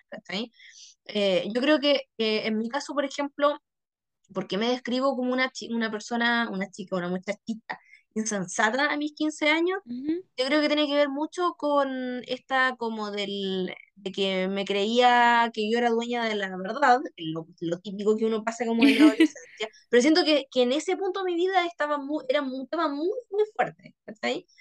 eh, ¿Ya? me creía muy dueña de, de que yo era como la, a ver, sentía, no es que yo me admirara del resto, pero sí sentía en algún punto que yo era, trataba siempre de hacer como todo bien, como muy perfeccionista en mi Tú eres vida, la protagonista, así como... Claro, y de no, y como que siempre tenía muy en mi cabeza de no decepcionar a mis viejos sobre todo, pero mi papá nunca fueron como así excesivamente exigentes conmigo, así habían cosas que me las exigían, pero no eran como herméticos en ese más. Ya. Claro, pero yo eh, como que exacerbaba mucho eso y, y era como muy exigente conmigo misma de partida y, y en consecuencia también con los demás. Eh, y creo que eso habla también de una insensatez de que eh, ignoraba demasiadas cosas de la vida, demasiadas, ¿cachai? Eh, tenía muy Mm, poca como que empatía, considera, podría ser que tu realidad era la realidad y no te podías, te costaba ponerte en lugar del otro. O de que el otro, no sé, pues sí, no podía tener tus mismos tiempos o tu sí. mismo... me abstraía Mm, demasiado de las realidades ajenas, las desconocía y hacía como que no existían, y era yo la de los, de los dramas, era yo la que tenía los problemas, ¿cachai? Eh, y en y consecuencia el resto no era, tan relevante. Lo claro, que y de temas que en ese momento y en ese punto eran importantes para mí y que yo no les resto importancia ahora, pero, pero eh, eso creo que es una de las cosas que, Era tan que me inconsciente que de que, cambiado. de, Pero más que inconsciente era la ignorancia. La ignorancia yo creo que es el punto de partida. Ignoraba tanto que la gente también tenía problemas, que también tenía dificultades a su, a su nivel y las mías a mi nivel también, porque no, no iba a desmerecer las mías por las de los otros, eh, eran igual de importantes. Entonces yo creo que ahí nace toda esa insensatez como de, de, de, no sé, eh, egoísmo también quizás, puede ser, no sé, un poco de todo. Y lo otro que también, lo que te decía que me, me sentía como identificada contigo, era como esta, este afán de, de agradar también, como de, de andar Mm, agradando, pero también tiene que ver con eso, como con estas inseguridades que o uno que cuando es o querer cumplir así como con Claro, todo y, y tener que con... hacer más cosas. Sí, Eh, Siento que a veces estos refuerzos, o sea, amo a mis padres mucho y agradezco todo lo que han hecho por mí, porque yo siempre, y creo que ellos me han servido mucho en que, no sé, durante la enseñanza media, durante la universidad, cualquier vez que, ves que yo que decía como no puedo con esto, no soy capaz, siempre me lo reforzaron, así como no, tú puedes, tú eres inteligente, tú eres capaz, todo de manera muy positiva. Claro. Pero había un momento en que yo decía, y yo misma me presionaba y decía, mis papás dicen que soy capaz, tengo que hacerlo porque ellos creen en mí. Y eso igual es como una mochila que, si viene esto, no te quieren poner esa mochila, pero tú igual la terminas cargando. Sí, de todas maneras. Yo creo que eh, nos pasa a todos, po, que eso de repente es como el, el, el tóxico positivismo, que está ahí, de Sí, que tú eres capaz de todo, tú puedes y no sé qué. eh, y a veces no podemos, po, y eso no significa que no seamos, seamos mejores o peores, sino que simplemente las circunstancias te llevan al punto de el que positivismo eh, tóxico. estés cansada, ¿cachai? Estáis chata, estresada, qué sé yo, y no te da el cuerpo nomás, po, y tenés que como entregar esa, esa carga y es como, ya, me saco esta mochila y digo, esta mochila no es mía, eh, y, y chao, fin. Eh, y para llegar a ese punto hay que transitar un camino Hay que avanzar harto y hay que mucho, trabajarlo y poder muchísimo. hablarlo. Sí, sí, Y sí, yo creo que sí. en todo, por ejemplo, lo mismo que hablamos delante, yo ahora he mejorado mucho la relación con mi mamá. Mi mamá me tuvo cuando ella tenía 21 años. Entonces igual era chica y con una guagua. sí. Y muchas cosas que yo en mi adolescencia juzgué de, su, de sus decisiones, hoy en día las tomo en cuenta y yo digo, bueno, tengo 26 y tengo mi gato. Así, y, y, y eso igual ha servido el que uno crezca para poder aprender a perdonarse Sí, de todas y maneras. entender, y, y lo mismo que tú me decías, de entender al otro, de comprender los problemas del otro. Y eso yo creo que hace que ya no sea una saco. Sí, Eh, otra, otra, uno ya se va, importante, se va sí, transformando. Hay una, hay una primera metamorfosis importante, ah, eh, que ya uno ha ido transitando y uno dice, oye, y ya, uno ya ahora puede comprender a los papás, a los sí, adultos sí, y a las decisiones que se toman, que muchas veces cuando eres un adolescente de 15 años no comprendes y no, y estás en tu burbuja, como tú decías, de eh, esta es mi vida, esta es mi realidad, esto es terrible, me pasa a mí, pero no entiendes que no eres el único ser que hay aquí y claro. que y qué complicado la paternidad y la maternidad, güey. sí. Me saco el sombrero ante los padres. de todas maneras, yo creo que uno ahora, desde la edad que tiene ahora, eh, también uno dice, oye, pucha, eh, los viejos trataron de hacer lo que pudieron con las herramientas que Y tenían, con lo que ellos creían correcto. Exactamente, exactamente. Entonces, ¿qué es lo que tenemos que hacer ahora? Y el otro día leía o, o escuchaba, no, no tengo mucha certeza, como ya, llegó el momento, chicos, de, no sé, creo que lo dije igual, de sacudirnos de todo eso, eh, hacernos cargo de eso, pero no como eh, en son de reproche hacia nuestros padres, porque no sacamos nada con eso en realidad, eh, sino que de, de reconocer todas esas cosas, eh, conductas, patrones, eh, cosas heredadas, etcétera, etcétera, y decir como ya esto está mal, ¿cachai? Y esto hay que cambiarlo, hay que sacarlo. No, y también es Ya como, esto se corta conmigo, si tengo unos hijos, no quiero sí, repetir este patrón, también. pero también entiendo que ellos hicieron lo mejor que podían, que nadie les enseña, nadie enseña a ser Y padre, que y lo nosotros más vamos a hacer lo probable es que mismo, yo voy a cometer mis propios errores, o a lo Sí, mejor sí, no sí, voy a sí, sí. querer replicar los de mis padres, pero voy a cometer los mismos, y en su minuto capaz que si algún, no sé, en mis planes no está ser madre, pero si llego a ser madre, quizás que cuando mi hija tenga 15 años, igual me va a reprochar muchas cosas. Y lo más probable Sí. es que cuando tenga 26 esté grabando un podcast con su amiga ya, y, y se dé Y, y cuenta de que, y me esté pelando, eh, y se dé cuenta de que yo todo lo que hice lo hice con la mejor intención, y Sí, así es. sí, Pero, y porque también voy a querer que ella cometa después sus propios errores y no los míos. Yo creo que debe ser el- la maternidad y la paternidad son cosas tan desgastantes también, porque me he puesto a Y pensar hablamos en desde la ignorancia, Y obviamente. de- a veces tenemos que invitar a alguna mamita. Sí, hay que invitar a una mamita, una mamita. Eh, yo creo que yo me he puesto a pensar a veces cuando tengo un poco de tiempo y no quiero estar con el teléfono ni con un libro ni nada, sino que solamente conmigo. Eh, me he puesto a pensar que en la siguiente situación, por ejemplo, cuando uno hace algo, X cosa, ¿cachai? Y le pone harto empeño, harta pasión, harta responsabilidad, pa, pa, pa, pa, y vas, y, la, y las cosas eh, no resultan tan así como tú lo tenías en tu mente, porque nunca las cosas resultan tal y como uno las pensó, y que venga una persona con todo ese trabajo detrás que nadie lo vio más que tú misma, y venga esa persona y se cruce de brazos y te critique. ¿Cachai? Así me he puesto a pensar que es la maternidad y la paternidad. Porque es como eso, ¿cachai? Tú vives, eh, tú eres Los madre, tú hijos somos buenos para padre, juzgar. Claro, ¿cachai? Y el hijo viene, crece, es un guailón, una guailona, me encanta esa palabra, y, y viene y te dice como. ¿cachai? Y te dice, y tú no fuiste capaz de esto, no sé qué la cuestión. Pero puta, detrás hay una, hay un trabajo tan grande que uno no lo pudo ver porque era ahí un pendejo y un saco brea y una insensata también, ¿cachai? Y, y en otro, en otros casos también era ahí, eh, era ahí, ¿cómo se llama? Em, no tenía ahí raciocinio, no tenía ahí conciencia, entonces no podía ser eh, como capaz de ver esas cosas. Eh, y, y uno como que así, desde la nada, ¿cachai? Criticáis toda esa labor que ¿Y tú crees que a tus ¿no? 14, 15, 16 años lo hubieses Claro, hecho mejor? Así, Sí, ¿cachai? Sí, pues, porque una esa edad es muy buena, yo hablo desde mi perspectiva, yo era muy buena para juzgar y criticar a mi, a, yo igual. a mi Por mamá, ejemplo, yo nunca me llevé así como fenomenal con ella, ¿cachai? Eh, Eh, yo con mi mamá también, pues yo alegaba y todo. Tampoco nunca tuvimos una mala relación, por lo que ella me cuenta hoy en día, que ya somos adulta, es, ella, la relación que tuvo con mi abuela cuando tenía mi edad, era terrible.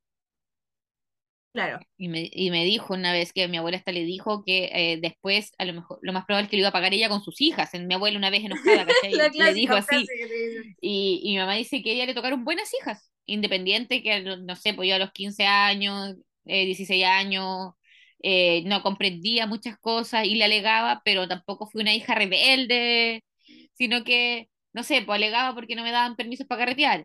Pero, por ejemplo, y también, me- y la mayoría de las decisiones que las tomé, las tomé yo. De hecho, mis papás me dieron muchas libertades. Imagínate, me cambié de colegio tres veces en la enseñanza claro. media, en el lapso de, de ahí me estabilicé en segundo medio, pero en el lapso primero medio, segundo medio porque no, por un ex pololo, weón, y ahora le pienso, weón, mis papás podrían haberme agarrado y dicho, oye, pendeja, Julia, quédate aquí, ¿tú cachai?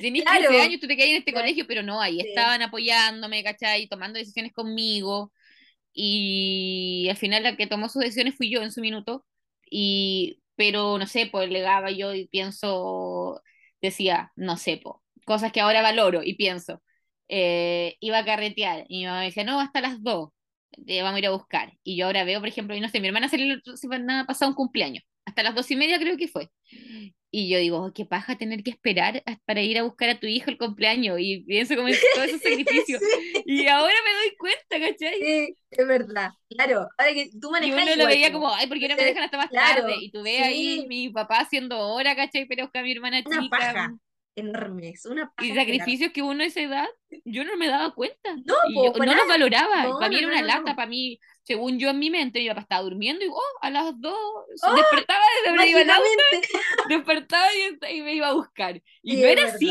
weón. Y yo, No, no, yo les quitaba horas de sueño y todo. Y Sí, ahora uno los analiza. Y y el ahora yo hablo más con mi mamá de- y, y veo todo lo que ellos han hecho por mí.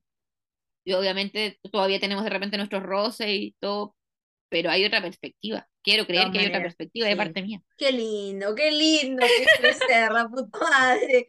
Qué lindo que es crecer porque, o sea, es muy doloroso porque uno va descubriendo muchas facetas de uno, unas caras de uno que no Sí. gustan tanto, eh, pero también es súper lindo porque te reencontrás, yo creo, también con tus viejos, ¿cachai? Con todas esas cosas. Yo creo que, como tal y como lo dices tú, que ya eh, como que se- sientes que la relación con tus papás es mucho más eh, suave que antes, cuando había cosas que tú desconocías o ignorabas, eh, llanamente.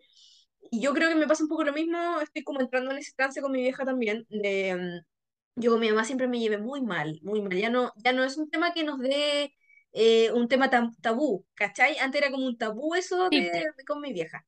Pero ahora yo ya, nosotros hablamos de eso, mamá, nosotros no, no éramos amigas, no éramos, no estábamos, no nos vinculamos así como, wow, amazing, Em, pero estamos a tiempo de vincularnos ahora, quizás ya no vamos a hacer un y mugre, pero pero sí yo la entiendo mucho más, ¿cachai? Eh, por Ujú. ejemplo, en el ámbito de que mi mamá se hace cargo eh, económicamente de, mi- de yo y de mi hermano, y creo que también, por ejemplo, ahora que vivo semi sola en, en Temuco también, eh, y tengo que de alguna forma administrar mis escasos recursos, pero los tengo que administrar, Sí, eh, también eso me acerca, me acerca a mi mamá, porque digo, oye, mi mamá, ya obviamente mi mamá gana mucho más lucas que yo, y yo, por cierto, no, no gano, sino que solamente lo que me da mi mamá, eh, pero la entiendo en, en esas decisiones también, pues, ¿cachai? Por ejemplo, cuando yo era pendeja, eso era lo otro, lo otro también, que encierra también la palabra insensatez, y yo creía que mi mamá tenía que comprarme las cosas, ¿cachai?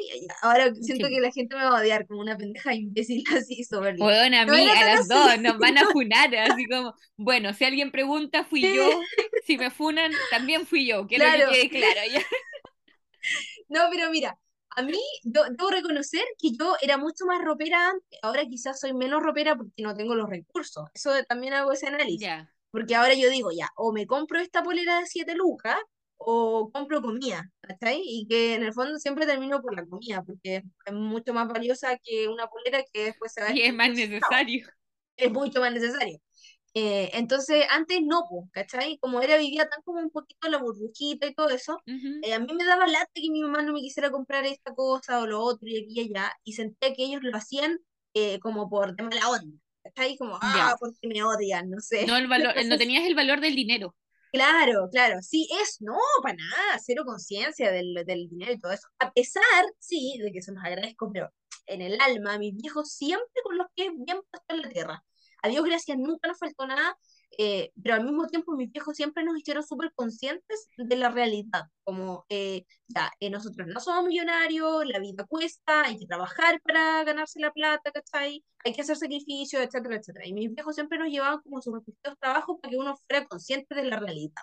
Yo amo eso, porque también me da, eh, me da hoy en día como esa, eh, esa como tranquilidad, por así decirlo, de que yo, pucha, tengo que eh, ser consciente de que ya, si yo gano X dinero, no puedo gastar más de lo que gano. Es- eso siempre se me quedó mucho y creo que lo tengo hasta, lo voy a tener No, siempre. yo, yo igual debo pensar que, y debo agradecer porque he visto otras realidades de, no sé, po, conocidos, hijos de conocidos que puta, eh, una vez alguien me dijo, no, pero si eh, me está hablando de su hijo, tampoco quiero individualizar mucho la persona. Me dijo, no, pero que si para él no es nada lucas, si me llora y le paso 10 lucas. Y él- me Mm, quedé con esa frase. claro, Y por ejemplo, yo acá en mi casa, mi mamá la eh, siempre está como lo del 50%, así como el, el- tu peso más uno, así como la propaganda, por ejemplo, no sé, Claro. con la, la Trini quería un celular, y igual, mi mamá me dijo, dijo, yo les pongo la mitad. El- si ustedes juntan 200 mil pesos, yo pongo los otros 200 y se compran uno de 400, ¿cachai? Si, Ya, o si bueno. juntan 300, yo les pongo los otros 300 y se compran uno de 600. Ese era el trato. Lo mismo, eh, hace poco, mi hermana para su cumpleaños quiso un computador juntó menos de lo que ella quería para el computador que ella quería, pero ahí mis papás igual pusieron al final un poco más de la mitad Claro. porque dijeron Pero igual se esforzó, juntó plata Claro, durante todo un año Sí. eh, y también y desde chiquitita siempre me eh, han enseñado y mi mamá también me dijo que su papá él le enseñó que ellos no le iban a dejar mucho eh, riquezas ni nada por el estilo, pero que sí le iban a dejar los estudios. Mi mamá dice que para ella y mi papá igual me han dicho, nosotros les vamos a dejar a las dos sus estudios, siempre eso, como sea, sus estudios, ambas tienen que tener su cartón, de alguna u otra manera siempre vamos a sacar. Y también desde chiquitita siempre me enseñaron que no hay trabajo eh, que no sea honrado. Porque, por ejemplo, la otra vez la Trini, porque yo voy a vender con la Trini, porque la Trini tiene 17, y 17 igual es una edad complicada, porque la otra vez decía Sí. que había hablado con unos compañeritos, pero que a algunos compañeros les daba vergüenza ir a la feria, a vender Sí. ropa. Ay, qué identificada que me Y, siento y, y, y nosotras, y mi mamá siempre nos ha dicho, vergüenza robar, vergüenza Sí. mentir, Sí, vergüenza de ir a vender ropa a la feria jamás, o vergüenza, no sé, pues de cualquier trabajo jamás, Sí. así, porque si mientras tú hagas. eso creo que tal cual, o sea, tal cual. Yo creo que a lo mejor ahora, como que las nuevas generaciones, no sé, ignoro completamente porque no conozco mucha gente como de esa edad, entre los 15 o por ahí. Pero creo que no se recalca tanto eso como de la crianza como realista también. De que, oye, en vergüenza solo para robar. Mi hijo siempre me decía, si tú robás, Sí, ahí tenés que sentir mucha vergüenza, A mí igual, y hoy me emociono, de... pero mi mamá siempre me ha dicho Sí, eso, así como tú el sí, trabajo, porque, no sé, pues me, eh, yo otra vez yo trabajaba de payaso repartiendo globos, o igual, o también el tiempo que trabajé en, me contrataron por un fin de semana en el tránsito, o mi hermana igual con una compañera una vez se pusieron a envolver regalos y todo, es como pequeños trabajos, sí. no hay que, ¿por qué sentir vergüenza ni nada? Siempre hay que estar orgulloso de lo que uno hace. Exactamente, y con la sonrisa en la cara, querida. Sí, qué lindo. Yo, yo dije, este, este episodio va a ser para todo, para reír y para llorar también, Para porque emocionarse ahora, creo que sí, que ¿sabes qué? pelamos ya. Creo, nos autopelamos. Yo creo que, que es hermoso porque también eh, cuando eh, siempre hablo del, del mismo trabajo, pero creo que me marcó muchísimo que el trabajo trabajé en el DOIS, que también era una pega Ujú. media, media no sé, un poco hueveada también, porque yo creo que Y una eh, pega hay mal remunerada para la pega que muy es. mal remunerada, muy re- mal remunerada por todo, todo lo que hay que hacer, que tenía que sopapear, había que limpiar la olla con aceite, había que hacer un montón de cosas, y tú aparte de eso, todos los días de la semana pasada fritura, por más que te bañes, ¿cachai? Eh, y sentí que en parte eh, me acercó mucho a una realidad que creo que lamentablemente es la mayoría de la población chilena, eh, de la gente que trabaja por necesidad, uno, y dos, eh, que son pegas que de verdad feliz no te hacen. O sea, no podéis ser feliz con esa pega, ¿cachai? Pero lamentablemente la gran mayoría se queda con el es lo que tocó, ¿cachai? Como es lo que te tocó y. Eh, entonces creo que sí, en realidad eso también me ha ido dando muchos, muchos tarchazos de realidad que me gusta demasiado porque eh, refuerzan eso y esa idea y eso, eso todo, eso- esa crianza que nos dieron mis viejos también a mí y a mi hermano, porque somos los dos muy similares en ese sentido. Y me encanta, me encanta como esto de, de que uno ya a esta edad es como, oye, no me va a dar vergüenza ir a, entrar a la feria, porque ya es como, no, ¿cachai? Aparte, nunca nos tuvo que haber dado vergüenza, si es como una estupidez No, eso pues, de que, ¿por es que hay no, no. niños que es como que les da vergüenza, que no sé, eh, Yo creo analizo que tiene que ver situación, como con un tema de clasismo, de superioridad, o no cualquier sé, trabajo que les dé vergüenza, es como, no, claro, hay, ver- hay vergüenza de hacer cosas malas, no vergüenza de, que de, de obtener tus recursos, no, de- al sí, revés, deberías estar orgulloso de... De todas maneras. Yo creo que eso es súper lindo porque al final también eso nos va a, a dar otro plus también en otras áreas de nuestra vida y en algún punto cuando, en algún punto, no tan lejano, cuando ya tengamos como nuestra pega, quizás no, como comillas fija de algo, que está ahí, tampoco que no se nos van a ir los humos para arriba porque eh, vamos a ser conscientes, yo soy súper consciente hoy a los 24, que a lo mejor ya estoy estudiando leyes y si Dios quiere me voy a graduar, ¿cachai? Y creo firmemente que se lo voy a lograr eh, pero puede que termine haciendo cualquier otra cosa, porque no sé lo que nos depara la vida, lo que, cómo vienen Exacto. los tiempos, ¿cachai? Y eso uno tiene que tenerlo muy claro, como, oye, podí eh, a lo mejor, no sé, ser médico, pero a lo mejor las circunstancias eh, de la vida te van a llevar a hacer otra cosa, nada que ver, ¿cachai? Entonces, bájate leve, como dice mi abuela, porque Sí, no, no eres más ni menos por, por el, a ver, creo que el trabajo, lo que tú haces, no te define en absoluto la persona que tú eres. Y eso creo que nos ha costado y mucho de hecho yo creo que Eh, de hecho, yo creo que mucho, la sociedad ha cambiado mucho en ese sentido, porque antes la gente buscaba un trabajo, se quedaba en ese trabajo y se dedicaba a ese trabajo toda su vida, aparte que eh, el trabajo se convertía en parte de la vida de estas personas. Sí, Perso- tu trabajo, personalmente, básicamente. eh, veo realidades, he visto abogados que trabajan todo el día, ¿cachai? No descansan, están todo el tiempo. Mi meta de vida es obtener mi título y buscar un trabajo que ojalá a las 5 de la tarde yo estar desocupada, porque no quiero que el o sea, y eso no quiere decir que vaya a realizar una mala labor cuando estuve claro. trabajando, sí. pero quiero tener mis no tardes, quiero tener espacios mi de fin de semana y no quiero que el trabajo sea mi vida. Exactamente, el centro de tu vida, de tu existencia. Sí, yo creo Quiero que el trabajo sea un medio para obtener eh, lo que yo sí quiero hacer en mi vida, claro, obtener mis recursos, sí. pero no que sea mi vida. Yo creo que uno, eh, eh, nosotros en nuestras generaciones, yo creo que nos hemos vuelto un poquito más rupturistas. Como de ya, sabes que no creo, no quiero que la pega sea el centro de mi vida, no quiero eh, graduarme, trabajar, eh, endeudarme, crédito hipotecario, casa y toda Sí. la cosa, bla, bla, bla. Porque ahora ya eh, creo que la gente se está desatando un poco más para bien, obviamente. Y, es- y en parte también lo que tú dices, o sea, yo ya no quiero que esto me absorba en, la- en lo absoluto eh, es importante, es una parte importante de tu vida, no podemos desconocerlo, pero hay otras partes de tu vida que también te llenan mucho el alma y hay que darle espacio a eso. Hay que darle todo el espacio posible, porque, porque finalmente son las cosas que hacen que uno sea feliz. Eh, como en un todo, en conjunto, porque ya hemos entendido a nuestro, en nuestro transitar que la felicidad no es como lo Aquí que, estamos terapia. claro, Ay, me digo todo. la felicidad no es como la teníamos quizás a los 15 y todo eso, en base a eso también, le dijimos que teníamos unas preguntitas. Nos van a no, pero ya no nos vamos a disculpar más de nuestra distracción. Siempre decimos, nos vamos a disculpar, nos vamos a disculpar. nos no nos disculpamos porque hemos grabado dos podcasts Sí. en el año. y- Claro. ya, pero aquí tenemos unas preguntitas que dijimos que no íbamos a hacer. Eh, para ir cerrando ya el tema, este, tema en verdad da para mucho, pero no queremos Palabras al cierre, palabras al cierre. Exactamente, ya. Tenemos una primera pregunta, tú la vas respondiendo y después respondo yo. Eh, ojalá lo más, no tan extensa la respuesta. No, para no, va- me, voy a para cronometrar, no- me voy a cronometrar. Sí, para no variar a nuestros Son, pobres son las auditores. 5.07. Me voy hasta las 5.10. Más no, ya. La primera pregunta dice, ¿cuáles eran los asuntos que más te preocupaban o a los cuales tú les dabas toda tu energía eh, cuando tenías más o menos entre los 14 y 16 años, para que no sea como nada tan específica? A ver, los asuntos que me preocupaban, yo creo que mis notas, Ya, mis dramas de amistades eh, y 15 años eh, en, lo- en mi etapa de enamoramiento. Y, a alguien. y escuchar música eh, que hoy en día hay mucha música que todavía es- escucho de esa época, pero hay otra que digo, ¿por qué escuchaba esto ya? ¿Por qué, por qué era así? Eh, aún escucho Panda, ya, así como de todo lo que... Ya. ¿Y, y ¿Y cuáles tú, cree- amiguita?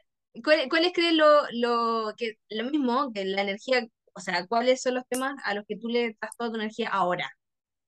Hoy en día, Sí, eh, ¿a qué temas le doy toda mi energía? Actualmente, así, siendo, las 17.08 siendo del 14 de octubre del 17.08 2022. del viernes 14 de octubre, Sí, eh, uno de los temas más importantes de mi vida es mi práctica, porque me quita mucho tiempo, porque tengo muchos usuarios, pero sé que es algo pasajero, entonces tampoco me caliento tanto la cabeza porque igual he tenido que suspender, no sé, po, juntas con amigos, porque digo, estoy llena de pega y quiero dormir el fin de semana, todo. pero sé que es algo que va a terminar. No, no es como cuando tenga ya mi pega, mi- que espero que sea como una pega a largo plazo, que es como, oh, estoy atrapada en esto, aquí, aquí lo veo con fecha límite. claro. Que hay una Lo fecha cual- límite. Sí, lo cual quiero recalcar que no quiere decir que eh, por esto haga un mal trabajo, porque esté esperando ya la fecha límite, sino que está- eh, trato de responder todas las dudas de mis usuarios y llevármelo. Eso me quita mucho tiempo, o lleva gran parte de mi tiempo y de mi energía. Eh, mis amigos, mis amigos llevan parte de mi tiempo y mi energía. Y también ahí me siento un poco culpable porque debería, hay otros amigos que igual siento que te he dejado un poco de lado por esto mismo de, de la práctica y todo, pero trato de también dar mi tiempo y decir, oye, ¿qué será esta persona? Y tratar de hablar y todo. Mis amigos, mi familia también, eh, se lleva parte de mi energía y de mi tiempo y de mis preocupaciones y todo, porque obvio. Y creo que, y esto va a ser chistoso, y sé que tú ya sabes lo que voy a decir, el Campobia.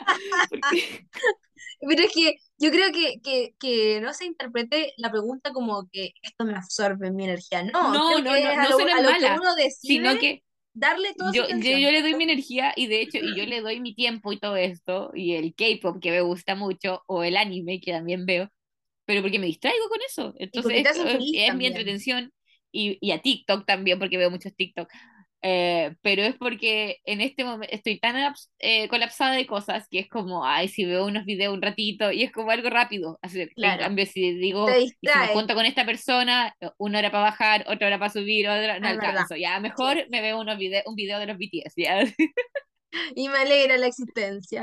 Y soy feliz y tengo serotonina para contestar el teléfono otras dos horas a, esto- al usuario alegándome, ¿ya? Sí, es verdad.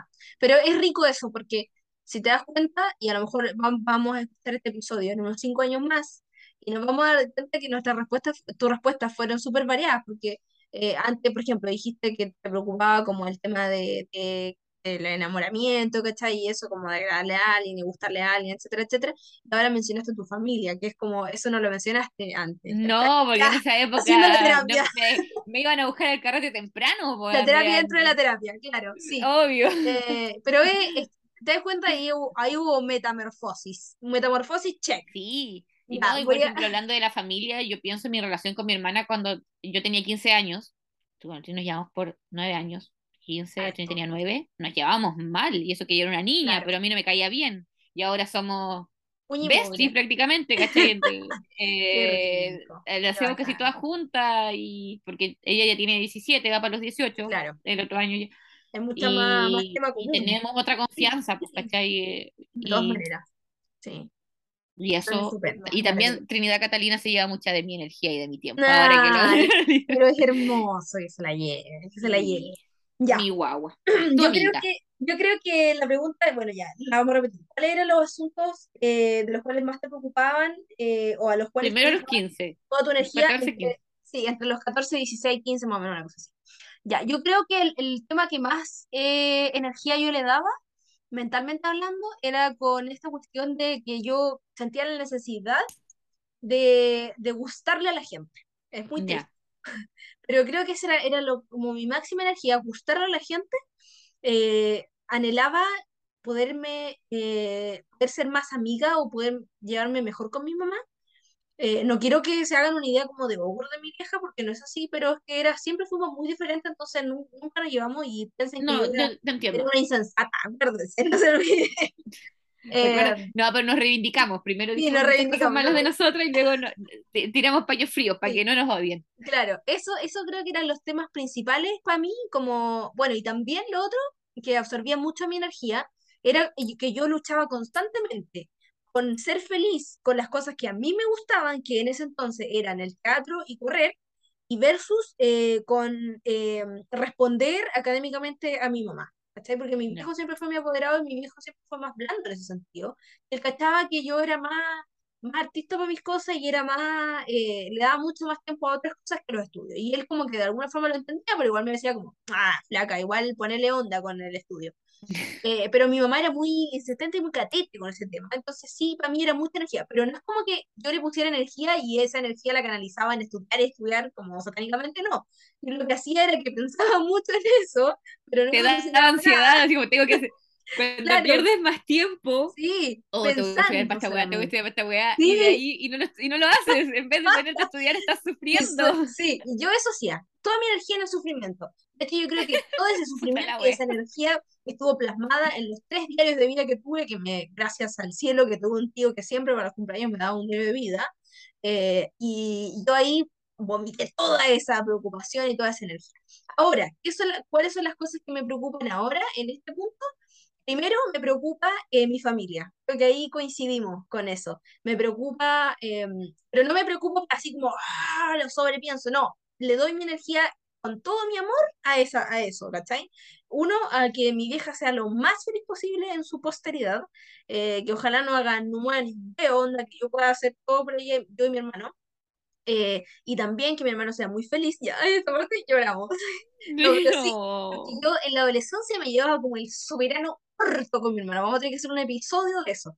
En mi que hacer, hagamos un episodio de hermano, invitemos a nuestro hermano. Sí, oh, sería, sería, épico que mi hermano se fuera de partida. Eh, nos llevamos como el culo, literalmente, o sea, no voy a usar eufemismo, nos llevamos como el soberano puro. Y, y ahora es mi mejor amigo, es por lejos mi mejor amigo, es mi persona, eh, es mi media naranja, no, no, pero en mm. serio, ya no me da, antes yo decía como, oye, a lo mejor la gente, no sé, se va a pasar como rollo, de, como una extrañeza que uno diga, oye, es uno de los amores de mi vida, porque el gran amor no, pero es... Pero sabes que ahora yo literalmente lo digo así, como mi amorcito, mi bebé, porque es así, ¿cachai? Nos llevamos tan bien, eh, nos entendemos, somos muy, muy, muy distintos, pero hemos logrado eh, como ceder, ¿cachai? El uno con el otro, tratar de entendernos y así, y amarnos muchísimo, nos amamos demasiado. Entonces, toda mi energía, yo creo, en gran parte, va hacia eso, a quien sea muy feliz, a estar muy presente en su vida, igual con mi mamá, intento eso. Eh, y lo otro también, un gran tema muy importante, eh, que, mi, que ocupa mucho mi energía es eh, yo. Esto va a ser muy egocéntrico. Sí, no, pero está muy bien. Sí, pero me preocupo cada día más de, uno, cuidar mi mente, cuidar mi salud mental y cuidarme en el sentido de que ya no quiero eh, esforzarme en agradar a la gente como la Andrea de los 15, que no la culpo el abrazo de hecho. Ocuparte de agradarte eh, tú. Sí, agradarme primero a mí misma. Y hacerte las cosas que tú quieras. Exacto. Hacer las cosas, hacerte las cosas, hacer claro, hacer las cosas que me gustan, ¿cachai? Y eso, y eso que finalmente es lo que me conduce a mi felicidad Así que creo que esas son las cosas a las que yo le doy la energía. Mi carrera obviamente también me quita mucha energía, pero yo no decido darle esa energía a mi carrera porque si bien me hace feliz igual, me gusta estudiar y todo, pero, no quieres que sea tu centro. central, claro, mi eje central es eso, cultivar mi relación, mi propia relación conmigo misma, la relación que me gusta también tener con Dios, eh, y la relación con mi familia. Creo que esas son las tres cosas más importantes que ocupan por decisión propia toda mi energía. Eh, vamos a la... A la, ¡Uh! vamos a la pregunta, eh, y esta yo creo que es respuesta corta. ¿Qué era la felicidad eh, para ti a, la, a esa edad de los 14, 16 años? Ojalá lo más corto posible. ¿Qué era la felicidad? ¿Qué era la felicidad? ¿Cómo la podrías definir como un concepto? En tus propias palabras. No sé, no, no podría, no sé, creo que la felicidad No era momento para mí feliz. era como- no era feliz, ¿no? No, sí, yo creo que sí era feliz, pero era una felicidad, no sé, con mañas, no sé, no sé cómo, no podría, es que si entramos ahí va, va, va de respuesta larga, yo creo. Claro, sí. Es que yo creo que en general la, la pregunta de la felicidad es una pregunta bien largo y bien íntima también, yo creo. Eh, lo, he- lo he ido entendiendo con el tiempo. Porque Pero en general, como decir, algo que, o por algo, algo que, que tú sentías que te hacía feliz, ¿cachai? Como en ese entonces. mira, porque sé que la segunda pregunta será qué me, qué me da la felicidad hoy en día. Pero lo que sí puedo decir, en vez de darte una respuesta concreta en ambas, eh, es que eh, la felicidad en ese entonces eran cosas mucho más banales de las que son hoy en día. ya, perfecto. Mi ¿Tú felicidad sientes que hoy es más, como más espiritual, más, más interno? más espiritual, más interno, más relacionado directamente con las personas y también más relacionado de mí con la relación hacia las personas, más de lo que las personas puedan creer de mí. Eh, exactamente, ya, entiendo. Ya, pero eso es un buen concepto también, como una felicidad superficial versus lo de ahora que es, es mucho más interna y que yo creo que nos hace mucho más sentido Y la que felicidad la hoy en día es lo que a mí me tenga cómoda, lo que me haga feliz, y obviamente sin pasar a llevar a nadie, pero centrando el eje eh, y también en centrándome también en personas. Claro, exactamente. Y yo creo que, yo creo que al final eso tiene que ver con, bueno, con todo lo que hemos conversado, que al final, a mí la respuesta más o menos es lo mismo que la tuya, que antes también la felicidad tenía que ver mucho con, con carencias y cosas que yo creía que eran las que iban a llenar mis vacíos, eh, pero en el fondo cada vez me doy más cuenta que la felicidad tiene que ver mucho conmigo y que no depende del lugar o del, de las cosas que pueda o no pueda tener porque antes creía mucho que no, o sea, es que cuando sea grande voy a lograr por fin ser feliz porque voy a tener independencia y la capacidad de mandarme sola, etcétera, etcétera. Pero no es así, porque en realidad tiene que ver con una construcción. Creo que la felicidad se construye día a día. No es algo así como que te lo- las cosas que te cuentan las Sí. películas de Disney, ¿cachai? Eh, tiene que ver con algo mucho más profundo. Y, y yo creo que en el fondo de alguna u otra forma todos somos felices, pero no nos damos cuenta porque siempre estamos como aspirando a más. Eso yo creo que hay que trabajarlo. Sí. Como, oye, a lo mejor lo que tenemos ahora nos hace muy felices y a lo mejor en un futuro vamos a ser igual de felices, pero con otras cosas, y así, porque finalmente nosotras vamos cambiando y vamos mutando. Vamos a pasar a la siguiente y última pregunta. Eh, y tiene que ver con eh, ¿qué le dirías a tu yo del pasado, eh, a la de ahora y a la del futuro? Ahí cerramos. A la del pasado. Se digna, por favor. No, no, igual me tengo, le tengo cariño a la Lisa del pasado. Siento que, insisto, eh, muchas de las decisiones que tomó nos llevaron a ser la persona que somos hoy en día, así que la quiero mucho. Mm, Eh, sí, pero insisto, creo que todo, si eh, respondiera a esta pregunta también daría por un podcast entero si me alargara con todo lo que quisiera decirme, Sí, lamentablemente.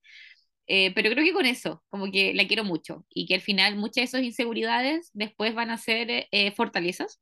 No, Creo que eso sería tierno. lo principal. Y, co- y con esas Sí, palabras me quedo hacia ella, así como que sí, eh, la- me quiero mucho, porque la quiero mucho, me quiero mucho, que sus inseguridades después ya no van a ser tema y eh, que estamos bien, que seguimos bien. sí. A la mí del presente, eh, que también, que también deberíamos estar orgullosas, que hemos logrado mucho. eh, lo- eh, no sé, Andrea, te, miro y me dan ganas de llorar, así que ya no te, ya no te voy a mirar. Eh, pero estoy tratando de encanta. acotarlo todo, estoy hablando y dudando porque estoy tratando de resumir lo que me quisiera decir. Pero yo creo que eso, que hemos avanzado harto, que hemos logrado mucho, eh, que nos ha costado muchas cosas, eh, no solo en lo académico, sino que también trabajar en la interna, también trabajar en la relación con mi mamá, en muchas cosas, pero hemos avanzado en muchos aspectos. Y a la yo del futuro, que espero que sea feliz, que espero que sea feliz. Eso. La, la, la respuesta final fue ¡Ay! Sí, qué hermoso, un aplauso. un aplauso. y traté de acotarlo lo más posible. Es que es hermoso, es tan hermoso poder hablarse y es algo que hacemos muy poco y está buenísimo hacerlo. Bueno, para, en honor al tiempo. Yo creo que la del pasado, sí, la del pasado yo solamente la abrazaría muchísimo, la abrazo y le doy un beso en la frente. Y también yo creo que le diría un poco lo mismo que tú. Eh, las inseguridades y todas esas cosas, eh, eso va a pasar, es temporal y, vas a poder, lo vas a lograr. Creo que todo lo resumo en un abrazo y un beso. Eh, a, la, a la yo, a la yo del, presente, también creo que le diría flaca, le, le, daría un golpecito en el hombro. Eso muy, muy así. Vamos le diría, sí, le diría, no te preocupes tanto, se quebraba. No, pero le diría, no, llora, llora no te preocupes tanto, no te comas la cabeza eh, con tantas cosas que ni siquiera sabes si van a pasar o no van a pasar. Eh, y siéntete completamente orgullosa de todo, todos y cada uno de los logros que solo tú sabes que has transitado. Creo que eso es lo más importante. Y eh, sigue amándote y, conociéndote y aceptándote muchísimo porque eres hermosa. Creo que eso es lo que me diría. Oh. Ya, también lo pensé mucho. y a la yo del futuro le diría que le diría, eh, flaca, vas a estar increíble, no lo vas a creer, porque con todo el trabajo que estoy haciendo yo ahora en el presente para que vos estés bien, no lo vas, o sea, vas a flipar, como dice el español.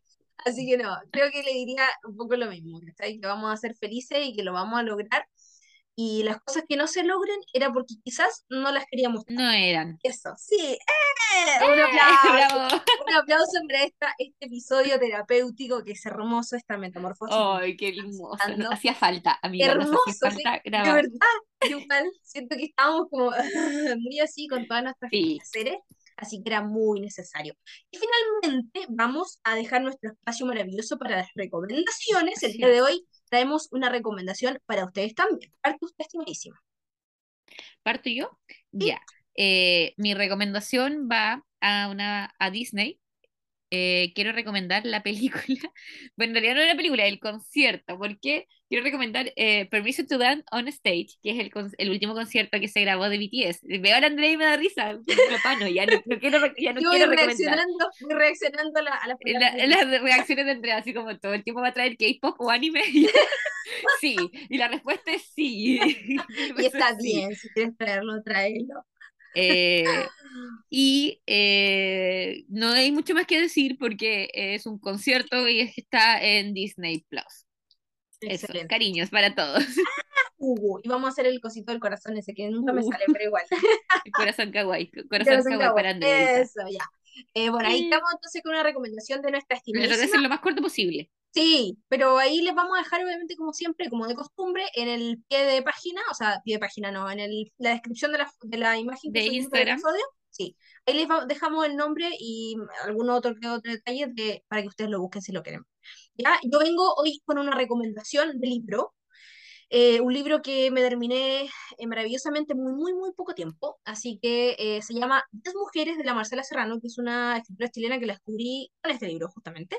Es un libro maravilloso, tampoco voy a dar mucho detalle, pero es básicamente el relato de 10 mujeres que van a, que tienen una psicóloga en común, que es Natacha, y ellas en esos relatos cuentan un poco del eje central de su vida, como lo que se ha tratado, edades variadas en esos relatos, todos reales, y eh, cuentan un poco de lo que, de cómo, de lo que son hoy, está definido en cierto modo por lo que vivieron eh, en su infancia, en su adolescencia, en su adultez, etcétera, etcétera. Así que es, maravilloso. el del día de hoy. Es demasiado hermoso, es muy hermoso porque es desconstructivo, es, eh, es realista también, te acerca muchísimo a las mujeres. Y finalmente la, la psicóloga, la terapeuta dice, son historias distintas, pero ellas tienen muchas cosas en común, o sea, tienen una historia común, son mujeres. Así que es hermoso, o sea, yo lo maravilloso que lo full recomiendo eh, para las mujeres primeramente y los hombres también, porque no. Así que lo vamos a dejar también ahí en, en la descripción de la foto para que ustedes, eh, si gustan, pueden leerlo y si gustan también pueden leerlo mientras escuchan el concierto de BTS. Qué mejor panorama, creo que les dimos tremendo panorama fin de semana.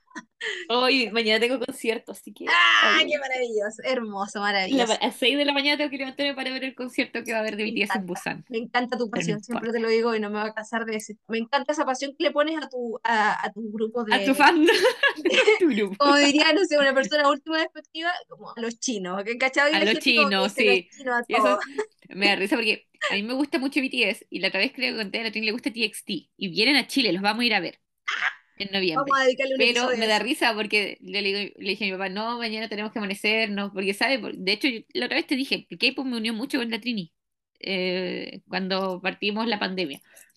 Y mi papá dice, concierto de los tuyos o los de la Trini, porque así los distingue los BTS son los míos Claro, y los no son los la de la. Trini. Pero no, no, esa es su mayor distinción, los tuyos o los de la Trini. Y sabe que los de la Trini son más, más jóvenes y también que son cinco. Los míos son más grandes y son siete. Y eso, y eso es. ya, Gracias, ya, papá. Gracias. la- gracias, gracias por, por avanzar en esa materia. Oye, ahora que dijiste los tuyos, eh, vamos a dejar una encuesta. Eso estábamos conversando con.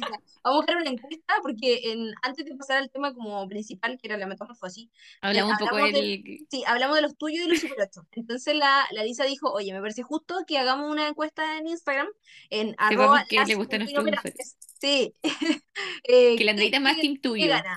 Yo soy team tuyo. Team tuyo lo defiendo a pie No, ya. Mira, pero a mí- ¿sabes que a mí me gusta del tuyo? Ya, hable- hablemos las cosas como son, ya. Pongámonos serias.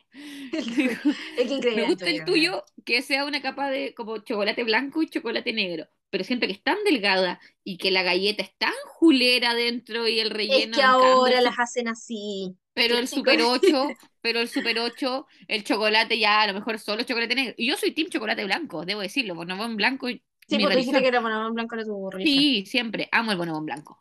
Pero eh, prefiero el Super 8 por un tema de ay, ¿cómo lo digo? Calidad. Ya.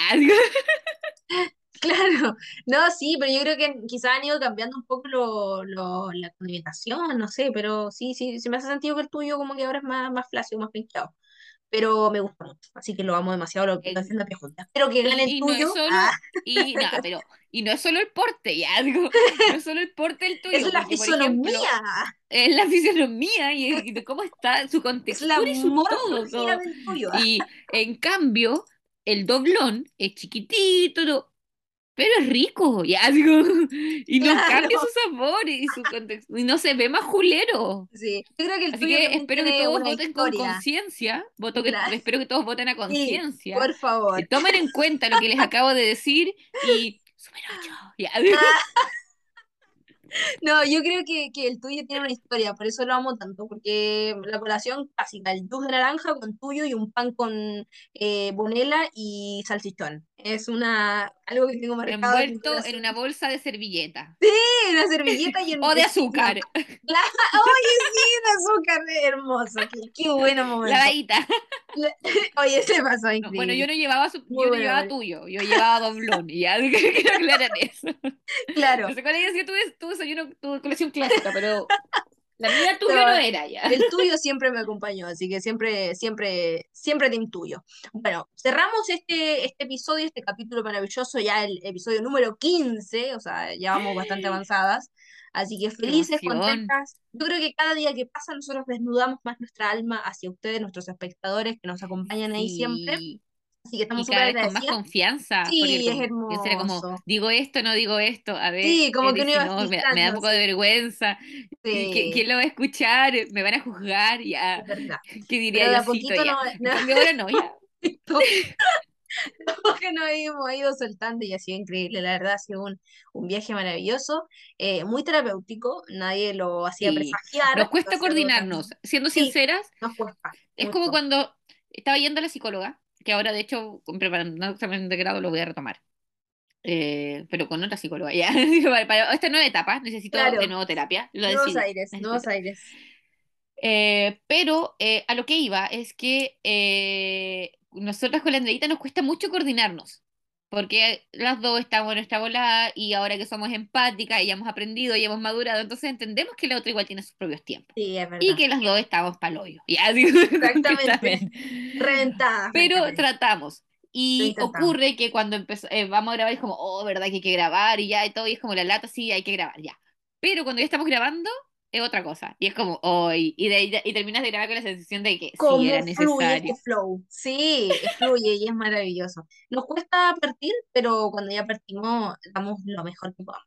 Así que nada, esperamos estar prontamente, lo que decimos siempre, pero es lo que podemos decir, o sea, es lo que Esperamos nuestro volver antes de diciembre. Esperamos Sí, volver antes de diciembre. Dejemos, una- dejémoslo así. Va a ser una buena, una buena reflexión de fin de año y ojalá esperamos también tener invitaditos, invitades.